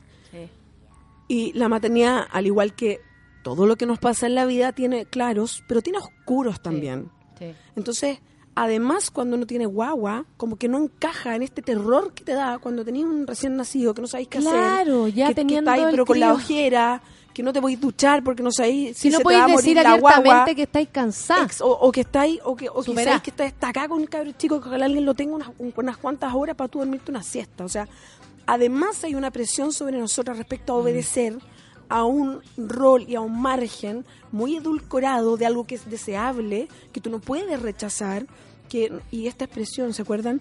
Los hijos son una bendición. Sí, las Y bendiciones. todo eso que se va Mm. repitiendo, reproduciendo, y es muy tremendo. Lo que toda esa naturalización del rol materno y esta como, como edulcoralización, como dices tú, de, de la maternidad, es esconder que la maternidad es un trabajo. Y así como trabajo, uno puede elegir si quiere o no hacer ese trabajo. Ese así trabajo. como elige otros trabajos. Como no se entiende que es un trabajo, es entiende que es natural, como si fueras mujer madre, como si no, no eres mujer si no eres madre, y solo las, ma- las mujeres son madres y no pueden haber otro tipo de madres o Claro, otros roles claro. que cumplen ese rol, que los hombres también los pueden cumplir perfectamente. Porque si Eh, lo pensamos bien, Maca, si las lesbianas quieren ser madres, también son juzgadas por el hecho de querer tener una familia bajo una, una estructura no co- o, o como lo que nos viene diciendo desde el Estado, incluso desde el gobierno, mujer, hombre, familia, ¿no? Entonces también es como, tampoco se encuentra la salida si la mujer verdaderamente quiere ser madre. Si lo piensan bien, es como hay maltrato por una y por otro, como tú decías. Si, lo- eres madre, tienes que serlo de un modo. Si no lo eres, te se esperan un montón de cosas de ti. O eres lesbiana, o eres loca, tienes problemas mentales, tienes problemas físicos, no encuentras a nadie que te quiera, no tienes una pareja que entienda como este, este sentir tuyo, que probablemente muchos hombres también lo comparten. Si no, no habría tanta mujer criando sola. Hay que asumirlo así también. ¿No? Ot- eh, apareció en mi tele una señorita que decía que a ella le encantaba mi trabajo, pero como yo me reía de la maternidad en mi monólogo, ella creía que yo no era suficientemente feminista para ella y que en realidad que se rieran de la maternidad a ella le parecía terrible. No fui yo la que le dio la respuesta, fueron un montón de mamás que le escribieron. Yo tengo tres hijos, bueno, y me cagué la risa, por fin alguien lo dijo. ¿Qué es lo que tú decís? Eh, eh, se ha maquillado tanto eh, el ser madre como la bendición de tu vida, ¿no? Como la, la realización de tu ser, de tu ser mujer, que tampoco se entienden las críticas, los chistes, el relajo frente al tema, o por último que una mamá diga, sabéis que basta. Hoy no quiero nada, hoy me parece que me caen mal y me quiero ir a acostar. Eh, ¿Cachai? Entonces también uno ve como la resistencia de parte de las mujeres y ahí es donde yo también quiero que eh, eh, lo hablemos. ¿Qué, ¿Qué les pasa a las mujeres con este tema? ¿Qué nos pasa a las mujeres? Porque yo les contaba que el otro día una mujer así me hablaba de la maternidad, muy chica ella, pero no entendía mi visión y es joven. ¿Cachai? Y yo quiero poner la otra cara, porque Por favor, lo que usted quiera. deja la embarrada cuando yo lo digo. Pero yo, vocera el aborto, así muer- vista por todas partes, soy súper activista y todo lo demás, y yo quiero ser mamá. Claro, Y no tiene nada embarrar. que ver una cosa quiero con la embarrar, otra. incluso entre mis amigas. ¿Pero cómo? ¿Pero si tú eres qué tiene la que ver una reina cosa con la aborto? otra? ¿Cómo querías ser mamá? Y yo quiero ser mamá ¿Qué tiene que porque ver tengo full conocimiento de causa de lo que significa y es un trabajo que a mí me gustaría hacer. Y yo he programado mi vida para poder hacer en el momento que yo quiero hacerlo. Y por eso estoy tan convencida del aborto. Porque creo que es algo que alguien tiene que decidir hacer ese trabajo. No puede ser impuesto, no puede ser forzado. Y si no lo quieres, no lo hagas. Porque no solamente sufres tú, sufre tu familia, sufre esa cría, sufre todo el mundo cuando alguien hace algo que no quiere hacer. Mira, la Katy dice, el otro día mi mamá de 65 años me dijo, yo debí ser como tú, yo no tenía paciencia para hijos. Qué increíble que en estos años no había opción. ¿Cachai? Y Lo ella mismo. le habla a su hija. Oh, y yo debería haber sido. co-". O sea, ver la proyección en su hija también como de la mujer que ella quiso ser. ¿Cuánta mujer quiso ser tantas cosas o tomarse otros tiempos para lo que tú decís? Yo quiero ser madre porque me, me quiero ese trabajo, quiero amar de esa forma, quiero tener un crío. Eh, y cuánta mujer tal vez no se pudo tomar el tiempo ni siquiera para pensarlo, ¿Y ¿cachai? por qué el proyecto de vida? Porque uno, la gracia es que una pueda ir definiendo su proyecto de vida. Y hay proyectos de vida que ponen el foco en una cosa y otros en otra. Y es normal. Eh, lo que dice la maca me parece tan importante porque qué cosa más ridícula. Y me acuerdo para la discusión de la- del divorcio, que fue hace hartos años en Chile, pero... Claro, pero gente perdón, que tuvimos- se tuvimos negaba y se divorció después. No, y era, y era como, ah, los que están promoviendo el divorcio es que quieren divorciarse. Entonces, las que promovemos el aborto no queremos hijos, queremos abortarlos todos.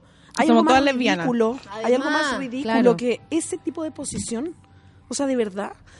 Porque yo me acuerdo, eh, cuando se promovió el divorcio, que fue, o sea, no se imagina la discusión más ridícula del Sí, mundo sí. en esa época, lo que decían parlamentarios, además muchos parlamentarios que estaban anulados, porque antes del divorcio existía la nulidad matrimonial, que era una mentira donde eh, se llevaba testigos falsos para decir que en realidad esta pareja, porque había falseado un dato ridículo, ese matrimonio nunca existió.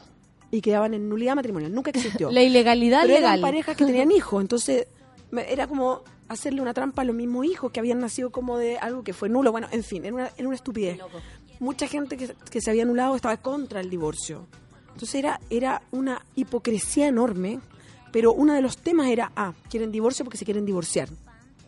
No, no tiene que ver con eso. Y Es como, quiere aborto, entonces no quiere hijo. Obvio, si quiere abortar. Y no te gustan los niños, nada que ver. Y esa hipocresía se ve Yo en vivo todas con mis sobrinos, partes. que tiene que ver una cosa con la otra. No lo quiero para mí, no quiero mi cuerpo. Ay, nada más. Y tengo derecho a decirlo. Y esa hipocresía se nota en muchas cosas porque la derecha también aborta. Sus hijas han abortado. Ellas se han pegado el viaje a Argentina incluso. O a la clínica los Andes a hacerse el aborto haciéndolo pasar por una apendicitis. Y eso es verdad. Si cuando, de- eh, cuando sacaron a la ministra que lo dijo públicamente, porque era cierto, ¿no? Porque era una mentira. Y entonces ahí yo, yo digo, y creo que se evidencia de que, de nuevo, no están a favor de los hijos, no están a favor de la familia, están a favor de controlarte de decidir cuándo vivir y decidir cuándo mueres. Si las dos cosas eh, es verdad y lo está pasando en todo orden de cosas, es el control, es hacer una diferenciación entre quien puede y quien no puede en función de una Es- élite política. Eso es súper, yo creo, llamativo. No sé cómo no, no nos asustamos más con el control que Mm. quiere tener desde el Estado para adelante, el hombre que te ve ahí, que quiere gritarte algo en la calle, etcétera. El control que siempre se ha querido de la mujer del cuerpo de la mujer, de los gustos de la mujer, de los deseos de la mujer, de cómo ella proceda, de todo. O sea, es increíble cómo también a los hombres le han enseñado a tener el control de las mujeres y no perciben eh, a su igual si es que no se lo enseñan desde pequeños. Y ese es el punto, por, si te- aquí estamos hablando de educación. Mira, eh, la gente está opinando. eh, eh, si me abre la página, eh, muchas gracias. Eh, la maternidad es un trabajo, dice la FEFA, eh, citándote. Dice en la explicación tengo tengo que cerrar la puerta entre mis amigos, no entiendo mi- no entienden mi decisión, lo tomo casi como eh, como cuidado, como si me faltara algo. Eh, sí, dice la Catherine, me carga ese pensamiento, culiao, que una mujer no, no es porque eh, no es mujer porque decide no tener hijos. Claro, también como que nos restara eh, grado de mujer el no tener hijos. Qué increíble también como se entendió que la maternidad era una misión por sobre un deseo. Y algo natural, eso, ese discurso de decir que es natural, como que nosotras nacim- nacemos con un instinto maternal que tenemos que satisfacer, no es natural, chiquilla, como han habido distintas formas de organización de la familia, han habido distintas formas de organización de los cuidados y la reproducción, y esta es una y se puede cambiar y podemos elegir otra, y lo que plantea el feminismo es esto, hay opciones, hay, podemos ser libres, podemos decidir, eso es lo que peleamos, por nuestra libertad y por nuestra felicidad, yo he visto como mucho se demoniza al feminismo como algo negativo, como algo positivo, como si fuera una ideología que quiere controlarte y negar los niños, de nuevo con los niños. Eh, pero no, es una lucha por nuestra libertad, por la posibilidad de decidir, por no ser precaria. Y vamos a lo concreto, no estamos hablando de niños. Cuando se habla, por ejemplo, de todo lo, la mugre que, que han tratado de meter también en este tema, como eh, teorías que de pronto dan risa, por si alguien, y lo digo acá, por, por precisamente para que si alguien tuviera dudas, ah, se las vayamos despejando. El tráfico de órganos, plata metida no sé a A mí dónde, me que a mí, que a mí eso. me paga no sé quién para que yo transmita este mensaje, una organización internacional que yo francamente no conozco. Me encantaría que me pagaran en verdad. Sería genial. Sí, poder vivir un poco. de esto. Eh, ¿Por qué no explicamos más acá también eh, eh, de qué estamos hablando cuando hablamos de aborto? Estamos hablando de un derecho, como lo más básico. Estamos hablando de un derecho que es el derecho a decidir de las mujeres respecto a su sexualidad y su reproducción. Entonces marca entonces en los derechos sexuales y reproductivos, en la posibilidad de elegir qué tipo de familia tengo, cómo transmito mi amor, cómo me vinculo eh, y cómo, por supuesto, me reproduzco y vivo mi sexualidad.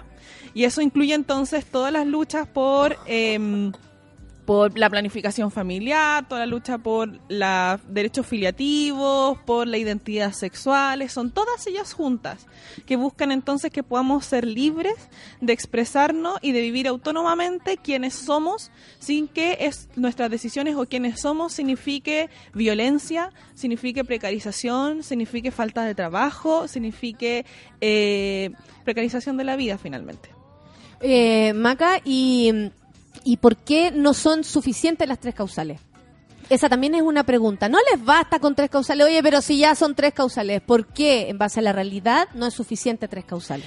En base a los datos, ya que a la gente le gustan mucho los datos, las tres causales apenas cubren el 3% de los casos de, de mujeres que deciden abortar. Entonces, eso significa que hay un 97% de mujeres que siguen haciéndolo en clandestinidad.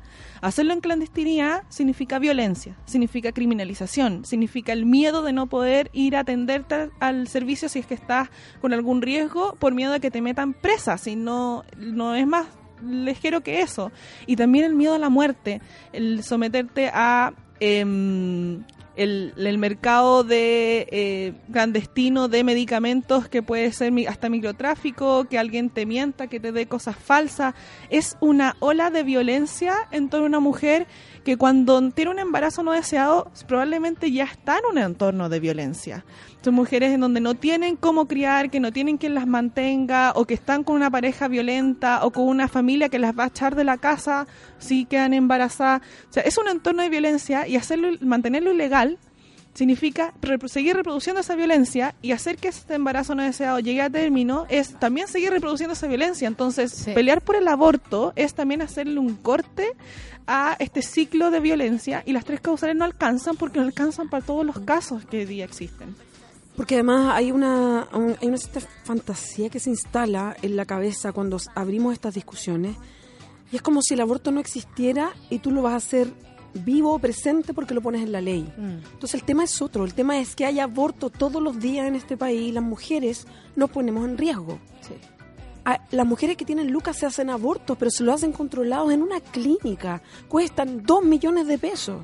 Mira, Las la no Bessie tienen. aquí me, me dice, los hacen por cáncer cervi- cervicouterino. Incluso la ISAPRE cubre gran parte del procedimiento. Las ricas abortan en clínica privada. Exacto. Y las mujeres se mueren. Es exacto. Las pobres se mueren. mueren. Entonces, ese es el tema, el aborto existe, por eso es que hay que dar la discusión y hay que mirar qué es lo que queremos hacer. Es como la ley de identidad de género, por ejemplo. Porque no hay una ley de identidad de género es que las personas trans no existen. No, sí existen, es como los derechos filiativos. Hay parejas de lesbianas, hay parejas homosexuales criando hijos. Exactamente. Tenemos que ponerle un orden, tenemos que reconocerlos legalmente. No es porque no se discuta que no existe. A mí eso me llama mucho la atención porque parece que estamos permanentemente en Chile escondiendo debajo de la alfombra las cosas que no queremos discutir, que las familias son diversas, que las, las mujeres podemos tomar decisión, que las familias se constituyen aunque no haya hijos o hijas. Entonces, esa es la forma de despejar. Y lo otro que es muy importante, cuando se pelea por aborto, y lo dijo muy bien la Maca, estamos peleando por el derecho a decidir, porque aquí nadie, como existe hoy día, nadie le va a imponer a una mujer que no cree en el aborto un aborto. Además, Hoy día es al revés. Hoy día es al revés. Hoy día se impone una forma de mirar el mundo, una ideología sobre todas las mujeres en Chile. Mira, la Mona Estelar dice, aborté dos veces, racionalmente diferente. Una en la clandestinidad, la otra con un trato digno y en pabellón. Necesitamos aborto libre, trato justo y no violencia. Así, tal cual. O sea, ella en ella puede, o sea, en ella puede diferenciar una forma de otra y de lo segura que se pudo sentir en un momento y el otro, porque además no estamos hablando de sacarse una muela. Eh, mucha gente también, eh, yo creo que los mismos eh, contraderechos, ¿cómo les pusiste tú? Antiderechos. Los antiderechos, eh, antiguamente conocidos como Provida, eh, es lo que más insisten, ¿cierto? Como siempre, como... Como si fuera un deporte. como si fuera algo fácil. Y la verdad es que estamos enfrentados a algo que no es ni por el lado fácil, eh, por, por las circunstancias que nos llevan a eso, ¿no? O sea, eh, es una relación sexual la que te lleva hasta ahí. Como tú, per- eh, ¿cachayo, no? Eh, y, y hay otro. Eso también es lo que de pronto se nos olvida. Es como la mujer, el aborto, sí, sí, pero ahí colaboró un, un hombre que provocó, ¿cachai o no? Entonces, es, eh, no sé, una mezcla de cosas. Me pregunto, si se, se, legaliza, se legaliza perdón, el aborto en su totalidad, ¿cambiará el escenario? ¿A los pobres le darán hora para abortar cuando tengan ocho meses? No, po, ocho meses no, pues Yuchuba, por favor. Eh, Ahí hay varios mitos, sería bueno que los, que los, que los trabajáramos. Lo primero, cuando en el estándar internacional habla de aborto libre, es aborto normalmente hasta las 14 semanas, en algunos países hasta las 22. ¿Qué significa eso? Significa que ese feto en desarrollo hasta las 22, años, las 22 semanas no tiene eh, el sistema nervioso, no puede vivir fue- eh, fuera del útero y por tanto eh, ahí se- el estándar es que no, no es una persona. Entonces, de, de hecho, los mismos ginecólogos y ginecólogas dicen que después de las 22 semanas ya no se habla de aborto, se habla de parto inducido. Y son otras las opciones. Ahora, en el mundo hay solo dos países que permiten abortar después de las 22 semanas, pero el resto todo es hasta las 14 o hasta las 22. Entonces, eh, no, no va a haber abortos a los 8 meses o al menos no debiera ser. Pero además, esto tiene que ir acompañado de todo un proceso. Porque, como bien dice el eslogan, educación sexual para decidir, anticonceptivos para no abortar y aborto legal para no morir. Entonces, lo, es el pack completo, mejorar la educación sexual, que este gobierno no lo quiere hacer, ojo, para que la gente sepa cómo uno se reproduce, pueda vivir su sexualidad y se pueda cuidar. se reconozca como un ser sexual para poder tomar después decisiones respecto a eso, po. Si la sexualidad va como por el riel paralelo, yo no no eh, soy una como eh, son consecuencias, llegué hasta ahí, bueno, hasta aquí me llegó la vida, pero si tú conoces la sexualidad, puedes también conocer la propia tuya y de ahí Y lamentablemente, adelante, cuando no es niña resguardado como política de Estado, hoy día quien tiene acceso a mayor conocimiento, que suele ser la gente que tiene mayor capital cultural y mayor capital económico, puede planificar y quien no se enfrenta a situaciones que no sabe, simplemente no sabe y entonces no puede cuidarse. Luego está entonces el acceso a la anticoncepción, que también sea transversal y una pueda planificar y pueda hacerlo. Y finalmente, cuando todo te falló o cuando fuiste víctima de violencia sexual, tú puedas en- eh, entrar a decidir no llevar a término ese embarazo. Yo he logrado, como les contaba antes, yo he logrado planificar mi maternidad gracias a que he tenido el privilegio de tener el acceso a anticonceptivos, a la información. A mí de chiquitita me enseñaron, yo siempre he tenido las lucas para pagar, porque pucha que es caro poder pagarte la anticoncepción. Eh, y por eso lo he podido planificar, pero la gran mayoría de las mujeres no lo pueden hacer. Y los centros médicos, y ahí también es otro tema importante, el- hay muchas profesionales y profesionales que le imponen formas de planificación familiar a las mujeres o que se- abiertamente se las niegan. Yo cuántas mujeres he escuchado y se los comentaba antes que van al ginecólogo, a la ginecóloga, le dicen, ¿sabéis qué? No quiero ser mamá y quiero que me eh, junten las trompas, quiero que me saquen el útero abiertamente y les dicen que no. Y ella está tomando una decisión responsable. Yo escuché, he visto mucha gente en Twitter diciendo, bueno, pero esterilícense si no quieren. Mira, ¿sabéis qué? Hay gente que lo ha pedido y no las dejan.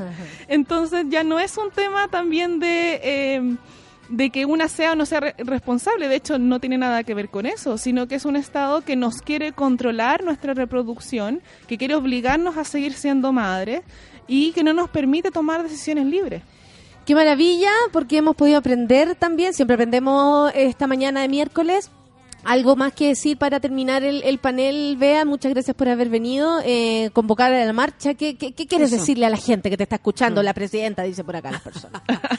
No, no, es eh, encontrarnos hoy día en la calle. Yo creo que ese, para mí ese es el, el- el tema de fondo, encontrarnos por muchas cosas. Hoy día estamos por el aborto libre, por el aborto seguro, por el aborto gratuito, pero encontrémonos en las calles las mujeres porque es la manera de avanzar. Yo siempre lo he dicho, se avanza y se camina sin pedir permiso. Lo hacemos en las calles y hoy día va a ser un gusto abrazarla a todas las que están afuera, un gusto que comentemos nuestras propias historias, porque eso nos ha ido uniendo a través de la historia en Chile. Eh, nos une en este mismo panel, por ejemplo. Así que hoy día a las 6 de la tarde en Plaza Italia y eh, alrededor de las 6, porque en algunas zonas del país a las 6, otras a las 6 y media. Y otra a las pero- 7. Otra a las 7. Pero desde las seis en de adelante vamos a estar Pero bartoleando. esto es no solo en Santiago, lo quiero destacar, Sí. es en todo el país, en todas las comunas, en algunas se van a juntar en una plaza, una manifestación, en otras en marcha, pero salgan a la calle porque aunque estén solas, aunque no conozcan a otra persona, aunque no sean parte de una organización, pucha, ahí les hacemos un ladito para que Obvio, marchen y con con pañuelo nosotras. verde van a poder y con un identificarse. abrazo, exactamente, así es que vengan nomás a marchar. Si no saben dónde marchar, lo pueden encontrar en las redes sociales de la Coordinadora Feministas en Lucha. Hay otras también que han ido replicando el afichito que dice todos los puntos desde Arica a Punta Arenas, es donde pueden encontrarse hoy día. Muchas gracias, Maca. Va a estar lleno tu cumpleaños, te lo aseguro. Yo también creo, Eh, creo. Vamos a estar ahí Le con costar abrazar a todas. Sí, Maca, te, te- te vamos a hacer hasta con una corona. Que nos vaya bien. Sí, que nos vaya bien. Gracias, compañera, por estar aquí esta mañana. Muchas Nos gracias, vemos. Bea. Eh, son Nata. las 10 con Maca. 30 y vamos a escuchar a. Mira, lucha en, lucha en equilibrio y la Denise Rosenthal también unida a la marcha. Así que estamos todas las mujeres unidas, de todos los colores, de todas las edades, de todas las formas. Café con Atenzuela.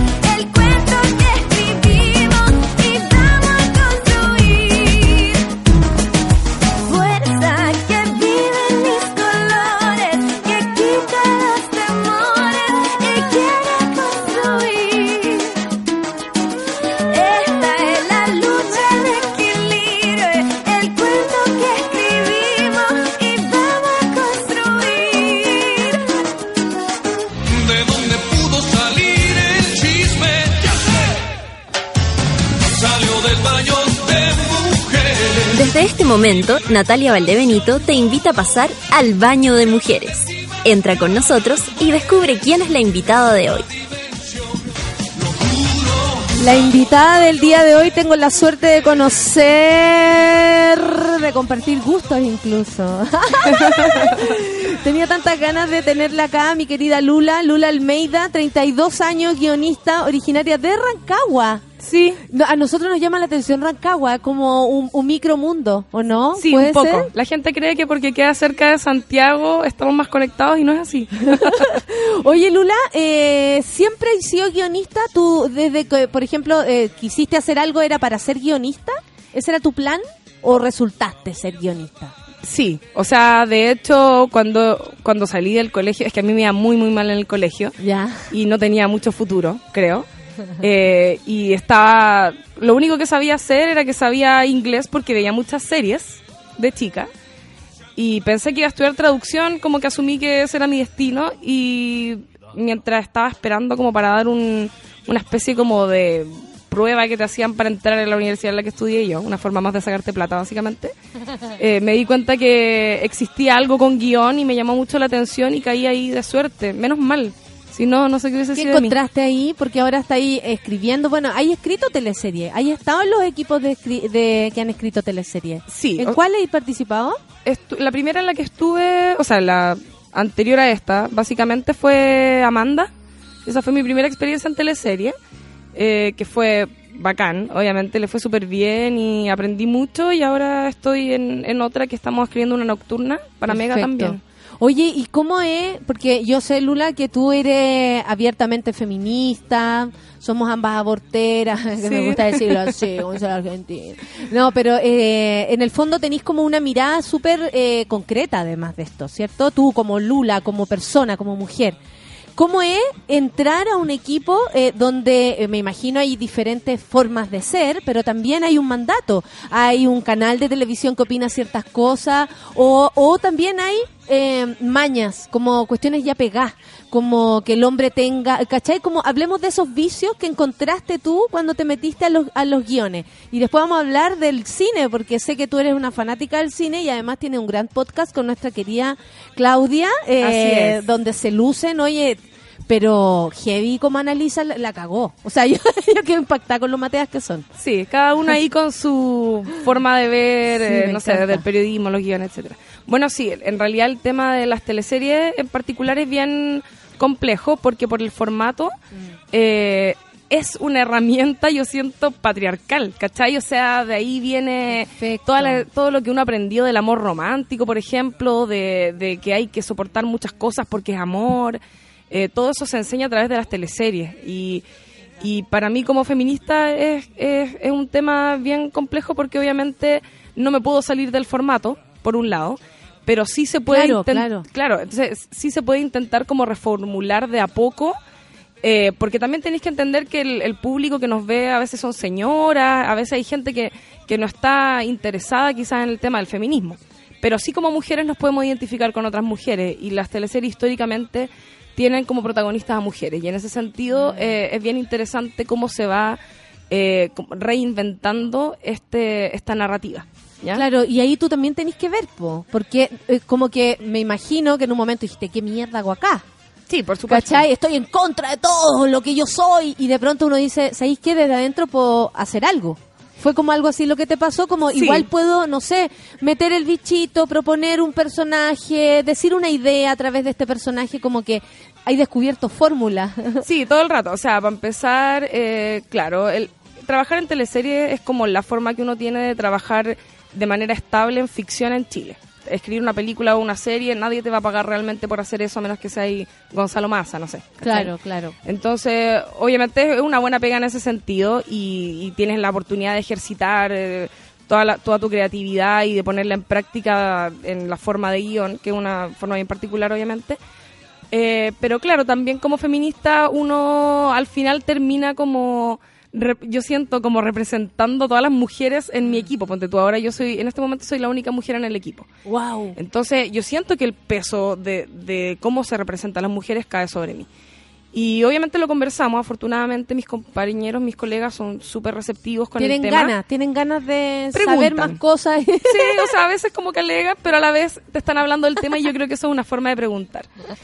Y, y por lo mismo, claro, o sea, yo pienso, entre que no haya ninguna mujer en ese equipo no haya ninguna feminista en ese equipo, que haya una, obviamente hace la diferencia, porque aunque no puedo modificarlo todo como a mí me gustaría, sí se pueden hacer pequeñas cositas, ir dejando semillitas, eh, darle más peso a los personajes femeninos, que no sean solo la mina rica, el, interés amoroso, y que también tengan, por ejemplo, aspiraciones profesionales, que a lo mejor no es una forma muy divertida de hacer eh, conflicto en una teleserie, pero sí es parte del personaje y es bueno que el, el espectador o la espectadora vea eso, ¿cachai? Que vea que hay mujeres profesionales en, en la historia también y que tienen eh, aspiraciones que van más allá. ¿cachai? Oye, Lula, pero a ti también te gusta comunicar. Porque participáis hace un rato con el podcast con la Aló Solté, ahora están en otra radio, no la podemos nombrar, pero estáis con la soltera, bueno, nuestra querida Paola Molina, eh, Confesiones de Soltera, por si alguien no se ha leído ese libro, por favor corran a comprarlo porque ya está escribiendo el otro y van a quedar atrás eh, con la historia, no por, lo- por la- con la Paola. eh, ¿Qué te pasa a ti con las comunicaciones? Porque una cosa es escribir, ¿cierto? Que es como que podría ser... eh, comillas, cómodo, ¿no? Porque desde ahí podéis transmitir ideas y como ser la, la autora del plan, pero aquí es dar la cara, eh, transmitir una idea. ¿Qué te pasa con eso? ¿Hace cuánto rato están con la, con la Paola en esa... Creo que cumplimos, creo que cumplimos un año hace poco, ni nos dimos cuenta, le voy a decir. Pero sí, partimos, es bien curioso porque en realidad partimos de a poquito. Yo al comienzo no estaba de lleno en el podcast, más o menos la ayudaba, así casi que productora. Y, Sí, y de a poco sí, me empecé a meter, eh, opinar y qué sé yo, y se empezó a formar una buena dinámica entre las dos. Y es bien, es bien curioso porque yo soy súper antes era muy recatada como con el tema de mostrarme a mí misma y tenía un tema con mi voz que no me gustaba mucho. En serio, Lula, y me encuentro genial, hermosa. Me, No me pasa, toda la vida por, por cómo hablo y ahora curiosamente lo hago mucho. Eh, Ahí tienen, mira de qué te burlaste. y e igual es bacán porque con la PAO tenemos una forma bien particular de, de aproximarnos al, al feminismo, que es desde las contradicciones. Y eso es algo que a veces se hace poco, porque uno tiende a estar apuntando todo el rato con el dedo qué es lo que está mal en esta sociedad, pero a veces nos miramos poco a nosotras mismas. Cuando desde ahí parte todo. Y de ahí parte todo. Y, y también eh, filosofamos un montón y, y tenemos, no sé, como que al final somos muy patudas porque hablamos de conceptos de psicología y cosas que a veces no conocemos tan bien porque no somos profesionales en el tema. Pero creo que somos bastante asertivas y que hacemos un aporte desde ahí, desde Y desde otra mirada también, ¿no? Sí. Como proponer, eh, como eh, enfrentarse a esto, porque no es que cuando dicen tú, la dueña, la verdad, no, al contrario, estamos ta- to- todos con- reconstruyendo y reconstruyéndonos, pero también nuestra propia, nuestra otra verdad. Siempre hemos estado eh, bajo una sola premisa también, que es muy masculina, ¿cachai? Sí, y entonces desde ahí como que uno se tiene que o descartar o sumar. Y Claro. no, pues queremos otra, otra narrativa, otra forma de decir las cosas. O sea, y de hecho, yo creo que el mismo hecho como de analizar y, y, y ser, insisto, ser honesta con respecto a nuestras contradicciones. a lo que nos gusta, a lo que hicimos, por ejemplo, y ahora no volverías a hacer. Por ejemplo, o sea, y, y, co- y- y además el pensamiento no está necesariamente alineado con la forma en que sentimos. Entonces, Claro. llegar a eso es un proceso y es un trabajo que uno está haciendo constantemente. ¿Cómo has visto que eso le afecta a la gente que la- las llama, les escribe, les mandan mensajes o lo que sea? ¿Cómo, cómo has visto que eh, a las mujeres o a las chicas, porque también son más jóvenes, eh, porque ustedes son más jóvenes, eh, y, y van a ese, a ese público también, ¿cómo, cómo sentís que les afecta esto? Como de, de, de escuchar del otro lado a una persona que asume su er- sus errores y de ahí para adelante construye. Que es súper distinto a lo que nos presenta siempre el mercado. La gente, la gente lo agradece mucho y sorprendentemente hombres y mujeres. Yo también siempre pensaba que solo nos van a escuchar mujeres, obvio, porque hablamos todo el rato de cosas de mujeres. Pero tenemos harto público masculino también. Y la gente es súper receptiva y súper buena onda y nos escriben siempre contándonos cómo le aporta en sus vidas y atreviéndose también a confesar cosas que a veces... que eso es un poco el trabajo que hace la PAO siempre, que es poder leer estas historias anónimas eh, que la gente necesita sacar fuera, que a veces decir el nombre es muy difícil. Hemos hablado de casos de abuso y cosas así también en el programa. Y, y claro, o sea, al final yo al menos me quedo muy tranquila como sintiendo que hago un aporte en ese sentido, como desde mi feminismo, mi forma de, de- de ser activa eh, es a través de esto, ¿cachai? Y además, Lula, conociendo el personaje que hoy día entró a nuestro baño de mujeres, además, Lula, está ahí lo que decía con la Clau en el No sabes nada. Sí. Que tiene que ver con esa otra eh, parte que tú dijiste. Pensé que siempre me dedicara a ver series, a hablar en inglés, a traducir tal vez. Eh, ¿Desde cuándo te gusta el cine? ¿Por qué, ¿Por qué tu afición por el cine? ¿Te lo enseñaron? ¿Fue una necesidad? Eh, ¿Lo descubriste? Eh, ¿Tu padre también lo es? ¿Tu mamá también lo es? ¿Qué no, onda? nada, nada de eso, solo creo que... En Rancagua. en Rancagua, donde obviamente, bueno, había un cine en ese tiempo, llegaban películas muy malas, eh, pero había que ir a verlas todas. pero había un blockbuster. ¡Oh, el Salvador! blockbuster era mi gran amigo y también obviamente tuve cable desde chica. Yo creo que también eh, la mayoría de la gente que lee mucho, que ve muchas películas, hay una cosa media escapista ahí de de repente escapar la realidad que uno vive. Por X razón, yo soy una hermana menor, no me pescaban quizás tanto en la casa, no me gustaba el colegio, me cargaba a estudiar y me dedicaba mucho a ver películas, películas, películas, muchas series desde chica, desde antes de que estuviera de moda, ahora está muy de moda la serie. Yo era bien buena a ver series desde chica eh, y siempre me interesaba, pero la verdad nunca lo vi como una posibilidad de pega. Eh, eh, y es, es muy raro en realidad porque también en el colegio cuando había que hacer trabajos con videos, también yo obviamente hacía todo, Obvio, los Pero- permisos, dejen hacer video, profe. pero no me nunca nunca me pasé el rollo de que eso era una posibilidad de pega real. Tienes la razón, sí. Y, y afortunadamente caí ahí eh, y, y claro, o sea, sin querer adquirí un montón de conocimientos de cómo contar la historia. Así que me, sir- me terminó sirviendo lo mismo que en el colegio hacía que me fuera mal, ¿cachai? Pero bacán. Mira, el, yo creo que tú lo conocías, José Manuel Oficial. Sí. Toda la hinchada de Lula dice, haciendo el aguante, Lula es más que un sentimiento, una pasión. Eh, y eh, Raúl nomás dice, ¿cuál es el podcast? El podcast se llama No Sabes Nada. Estamos en, en Instagram como arroba No Sabes Nada Podcast. Eh, ¿Desde cuándo crearon ese podcast? Porque eh, podríamos decir en un momento, me acuerdo, cuando los podcasts eran como ah, la entretención de cierta gente que tiene cosas interesantes que decir, fin. Pero ahora no, pues ahora es una herramienta, Sí, po. ¿cachai? Entonces, ¿cuándo inventaron este podcast? ¿Quiénes además de tú y la Clau lo componen? Eh, somos los tres, el José Bustamante, la Chiri y yo. Y partimos básicamente porque el José en algún momento tenía un podcast en el que hablaba solo de Game of Thrones, como que analizábamos la temporada. Y yo soy bien, o sea, sigo la serie, no soy demasiado fanática, pero la sigo consistentemente. Y nos invitó un par de veces a hablar de la serie y cuando se acabó la temporada fue como, oye, puta, deberíamos seguir hablando de serie, esto está muy entretenido. Además que cada uno se aproxima al De tema... diferente manera. Sí, pues el José es sí. como súper Mateo, ¿cachai? Con, como que investiga y cacha toda la serie y, y, bueno, con Game of Thrones es, es muy Mateo, también tiene su propio podcast, podcast al respecto.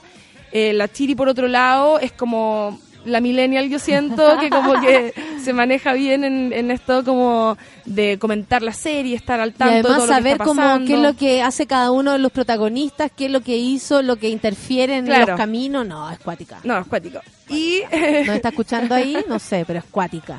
La Clau es cuática. Y bueno, yo obviamente desde el guion también doy mi aporte como que quizás un análisis más técnico a veces, como de estructura y qué sé yo, pero funcionamos súper bien y estamos muy contentos. Hemos analizado una montonada de series. Ahora hicimos nuestro último capítulo sobre Queer Eye, Perfecto. que fue bueno porque también fue otra otro tipo de serie, no es ficción, es como reality o algo así. Que a todo esto yo partí eh, trabajando en, en telerrealidad, por lo tanto cacho también al respecto. Claro, el, el- el mecanismo. Sí, po, ¿cachai? Y eh, estuvo súper interesante, así que... Oye, Lula, hoy día, hoy día andamos todos de pañuelo verde eh, porque vamos a salir a marchar esta tarde. Eh, ¿Cómo te agarra a ti esto? ¿Qué opináis de lo que está pasando? Eh, muchos dicen la moda, ¿cierto? Les encanta verlo así. Otros creemos que, que es un cambio que llegó absolutamente para quedarse y eh, no vamos a dejar que se nos vaya de las manos. ¿Cuál es tu visión de esto? ¿Tú te definís feminista sin ningún temor? A mí todavía me llama la atención que mucha gente le dé temor, pero las que lo hacemos abiertamente sabemos que pagamos un costo, pero al mismo tiempo tenemos el gran beneficio de ir libres por la vida. Sí. ¿Cómo ves tú lo que va a pasar hoy día? ¿Cómo te, ¿Qué opinas de esto? O sea, para empezar, entiendo lo de los temores de la gente que no se... Yo creo que a mí también me costó en algún momento declararme feminista. Me tuvieron que decir que lo era para darme cuenta. eh, porque a veces es algo que uno lleva de- como de manera intuitiva en la vida, pero ahora ya es imposible escaparse del tema, obviamente. Eh, y bueno, creo que el paso siguiente de haber aprobado el aborto en tres causales es el aborto libre, por razones obvias. Yo creo que Chile es un país que está muy tocado por el catolicismo y por la religión en general. Eh, nos cuesta ser un Estado laico, ¿cachai? Como que no lo somos del todo. Y, y de a poco nos tenemos que ir desprendiendo de esas eh, creencias para poder respetar nue- nuestro derecho como seres humanos. Y al final eh, se entiende que la, la maternidad tiene que ser algo deseado, que tiene que ojalá ser algo planificado. Para eso hay que mejorar la educación sexual. Creo que eso estaban hablando antes de que llegara yo. Y, y eso es lo fundamental, creo yo, para también educar respecto del aborto. ¿Cachai? Que todas, o sea, es muy raro, siento yo, que juzguemos, si es que estamos hablando de aborto y que se mata una vida inocente, ¿no es cierto?, de un embrión o de un feto. Eh, es muy raro que se juzgue a la madre de si esa vida debería existir o no. Eso siempre me ha llamado mucho la atención.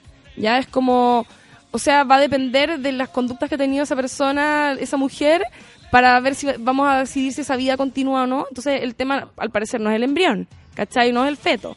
Entonces, eh, nada, creo que obviamente tenemos que avanzar hacia un aborto libre porque las mujeres tampoco es fácil abor- abortar. Es algo que se hace a conciencia, que también es un dolor, que se vive con eso. Y, y respetemos esa decisión. O sea, salgamos hoy día, ojalá todos a marchar. Los hombres también yo los invito a hacerlo. Eh, hoy día mi pueblo me decía, ¿quieres que te acompañe? ¿Sabes que no? Yo voy a estar con mi amiga, tú anda con tus amigos. ¿Por qué no se organizan ustedes si nos quieren tanto? ¿Cachai? Obvio. Claro que sí, y, y también eh, lo hablábamos antes con, con la Maca y la Bea eh, respecto a esta como la necesidad de eso mismo, como yo me organizo, voy con mi gente y tú también si quieres colaborar haz lo tuyo, eh, porque tampoco esto no es un asado, no tenemos No, que preparar algunos la carne y los otros la ensalada, estamos todos en el mismo en el mismo carril. Oye, ¿y, y, y qué te pasó a ti cuando viste como feminista lo que estaba pasando con las estudiantes? Primero, o sea, yo reconocí primero una profunda pena de darme cuenta de del cómo tantas mujeres han tenido que sacar sus carreras adelante. Eh, Con abusos de por medio, con abusos de poder de por medio, eh, y que heavy como algunas llegaron a buenos resultados a pesar de todo eso, y como otras quedaron en el camino precisamente por eso. Sí. Eh, las cabras levantan la voz. eh, primero se alza la Universidad de Chile con la Facultad de Derecho eh, por algo muy específico, lo sabemos por nuestro programa, pero eh, de pronto empieza a ver como esta ola donde todas las más jóvenes no se empiezan a, a manifestar. ¿Qué te pasó a ti, como en el fondo de tu corazón, con esto que empezamos a ver? Primero, o sea, obviamente me emocioné mucho, me dio eh, mucha envidia de no haber sido consciente de eso cuando yo estaba en la universidad para haber participado, me lo perdí, pero eh, no, o sea, yo creo que hicieron algo muy inteligente ellas, que fue en el fondo darse cuenta que estaban explotando todos estos casos de abuso y de acoso eh, en el mundo laboral y ser conscientes de que eso era algo que estaba ocurriendo desde la educación y que ese era el punto de partida al final. Eh, y obviamente creo que la garra y la energía que tiene la gente cuando está en la universidad, cuando es más joven, es otra y eso también les permitió estar además en ese proceso de formación, eh, les permitió tener toda esta fuerza para poder manifestarse y darse cuenta de que en realidad eh, el, el- el paro tenía que partir desde ahí, o sea, la- el movimiento tenía que partir desde ahí. Y, y me encanta porque creo que todos sabíamos que se iba a volver a iniciar este tema de- con la educación, ahora que se lo piñera, Era etcétera primera... y, y que haya sido desde el feminismo lo encuentro hermoso. Eh, obviamente todo mi apoyo para las chicas y para porque creo que somos todas parte de lo mismo al final. Estamos en distintas etapas de la vida, pero estamos todas en la misma. Nosotros también estuvimos ahí, como decías tú. Entonces, que heavy igual también eh, darse cuenta de, de, claro, de la experiencia que han vivido muchas mujeres de tener que convivir con sus abusadores en la misma sala de clase, ya sean profesores o compañeros. Eh, eso no debería ser así. O sea, de verdad que la educación, eh, ahí es cuando uno se da cuenta que hay que mejorar la educación, porque no es solo un tema de la calidad misma de la educación, que por supuesto también lo es, sino que es también las condiciones en las que nosotros estamos formando a las personas que van a mandar el país, que van a trabajar en el futuro en las cosas que nos importan, eh, en todo ámbito en realidad. Entonces, Claro, ¿cómo, cómo eh, procede, por ejemplo, una mujer que fue fuertemente abusada, luego logra un puesto en el que tiene que proceder a tomar decisiones, cómo esa mujer se para también frente a, a sus responsabilidades. O sea, ¿qué estamos educando? A mujeres abusadas que salgan a trabajar y a hombres abusadores que salgan a trabajar. Exacto. ¿Cachai? O sea, también eh, hay, como tú decís, una, una, una conciencia de formación de personas que se forman bajo esa premisa, bajo ese esas circunstancias. Es súper duro. Después cuando aparecen las estudiantes hablando de esto, muchas de las ya egresadas dijeron, nos pasó lo mismo, eh, yo logré todo a pesar de eso, Claro. y es muy fuerte que sean ahora mujeres tan talentosas, tan importantes, que hayan tenido que pasar por, por ese dolor, ¿cachai? Porque en el fondo se asume como casi que fuera nuestra responsabilidad, pero es un, un episodio doloroso de tu vida. Y a veces sin ser consciente, eh, la mayoría de las mujeres toma conciencia de los abusos muchos, muchos años es después. fuerte. Es muy fuerte. Y, y por eso es tan importante también en los colegios y en las universidades que se, se tome conciencia respecto al tema, creo yo, porque lamentablemente en los hogares donde más se dan a veces las situaciones de abuso, es más difícil entrar. Entonces, por último, si las instituciones lo tienen más claro, hay una, hay una vía o hay un lugar donde eso ya no se va a, a seguir eh, repitiendo. ¿Cachai? Porque si tú empezás a enseñar desde todos los ámbitos, desde la casa y más encima desde el colegio y desde la universidad y desde el trabajo, que los límites son difusos, que no hay un, que no hay nada que te proteja, eh, por supuesto se sigue normalizando y perpetuando hasta la eternidad, ¿cachai? No, a mí me llama la atención que eh, insistan con que estamos locas de, no- de querer prohibir el piropeo y toda esa mierda. Disculpen que lo diga así, pero no, no encuentro otra forma. Eh, y, y resulta que no, no caen en cuenta que tengamos que ponerle reglas para tener que llevarnos bien y que no nos faltemos el respeto. Es como que todavía no leen eso, que es como, hey amigo, estamos poniendo reglas para que no nos toquen, no nos violen. Oye, es muy heavy. Yo el otro Suave. día, el otro día eh, eh, logré un poco convencer a mis colegas de que, de que vieran el especial de Hannah Gatsby. Perfecto. ¿Ya? Y ah, fue una gran sorpresa para mí, me, me emocioné mucho porque lo- tuvimos la oportunidad y de hecho al final estuvimos como dos horas hablando eh, al respecto, ¿cachai? Como, y fue muy bacán para mí porque, como bien decía, mis colegas son hombres, entonces a veces hay cosas que se ríen también cuando uno está todo el rato con el tema monotemático del feminismo, pero uno lo vive, ¿no es cierto?, día a día. Eh, y me llamó mucho la atención de cómo todos se vieron tocados con, con, el, con ese especial y, y, que hubo cosas que les quedaron grabadas. Entonces, ¿Lo han comentado en, en el No Sabes Nada? Eh, no sabes nada. Invítenme. no, pero deberíamos Invítenme para hacerlo, comentar sí. el de Ya, Hannah. obvio. Bacán. Tengo muchas cosas que decir porque yo no lloré. Y, No, lo y quiero comentar, Había obvio. una cosa que, que me llamaba mucho la atención, que es como, ellos me decían, ¿realmente ustedes se sienten incómodas cuando están solas en un grupo con hombres? Y yo les decía, sí, o sea, por muchas razones, ¿cachai? O sea, desde, no sé, este- el mismo momento en que estábamos en la pega y yo era la única mujer, chucha, tengo que defenderme y estar trabajando 10 veces tratando de hacer mi punto, porque obviamente tengo todo en contra, pero también porque los hombres de alguna forma se sienten dueños del espacio público y eso es muy notorio. Cuando uno camina por la calle, lo que decide el acoso callejero, yo paseo a mi perro Ponte tú todos los días y tengo que pasarme muchas veces durante el día por lo mismo, por grupos de hombres que cuando uno pasa te están mirando y uno está todo el rato concentrado en hacer como que no existe.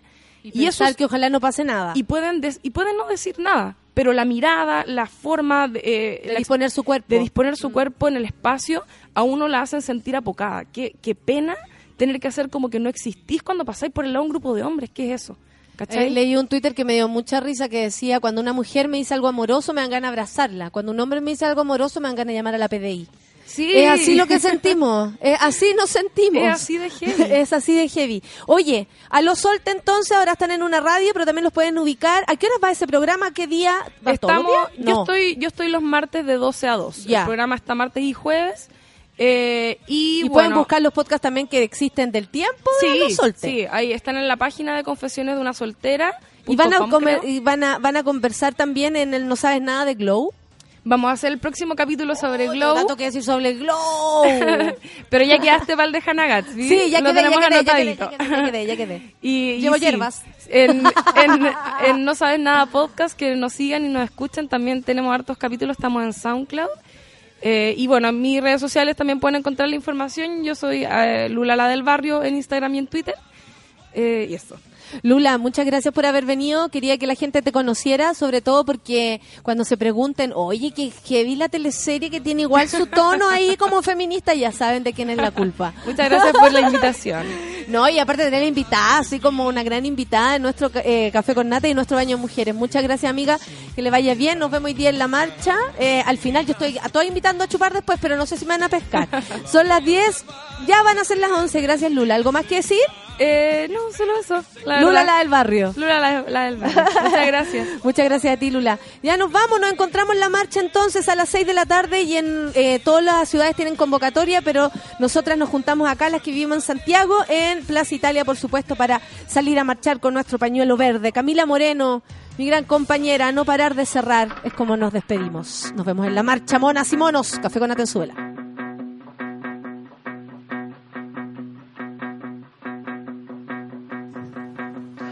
Es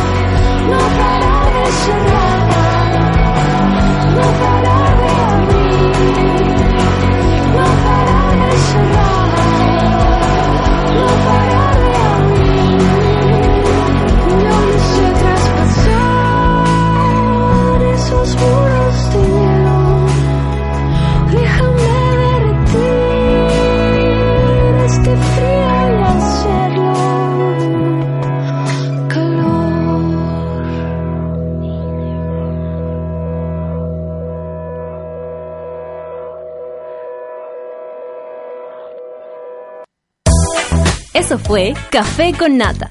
Gracias por ser parte de esta comunidad y hacer de Mordor un lugar más apacible. Natalia Valdebenito te espera de lunes a viernes a partir de las 9 de la mañana en el matinal más piteado de Chile.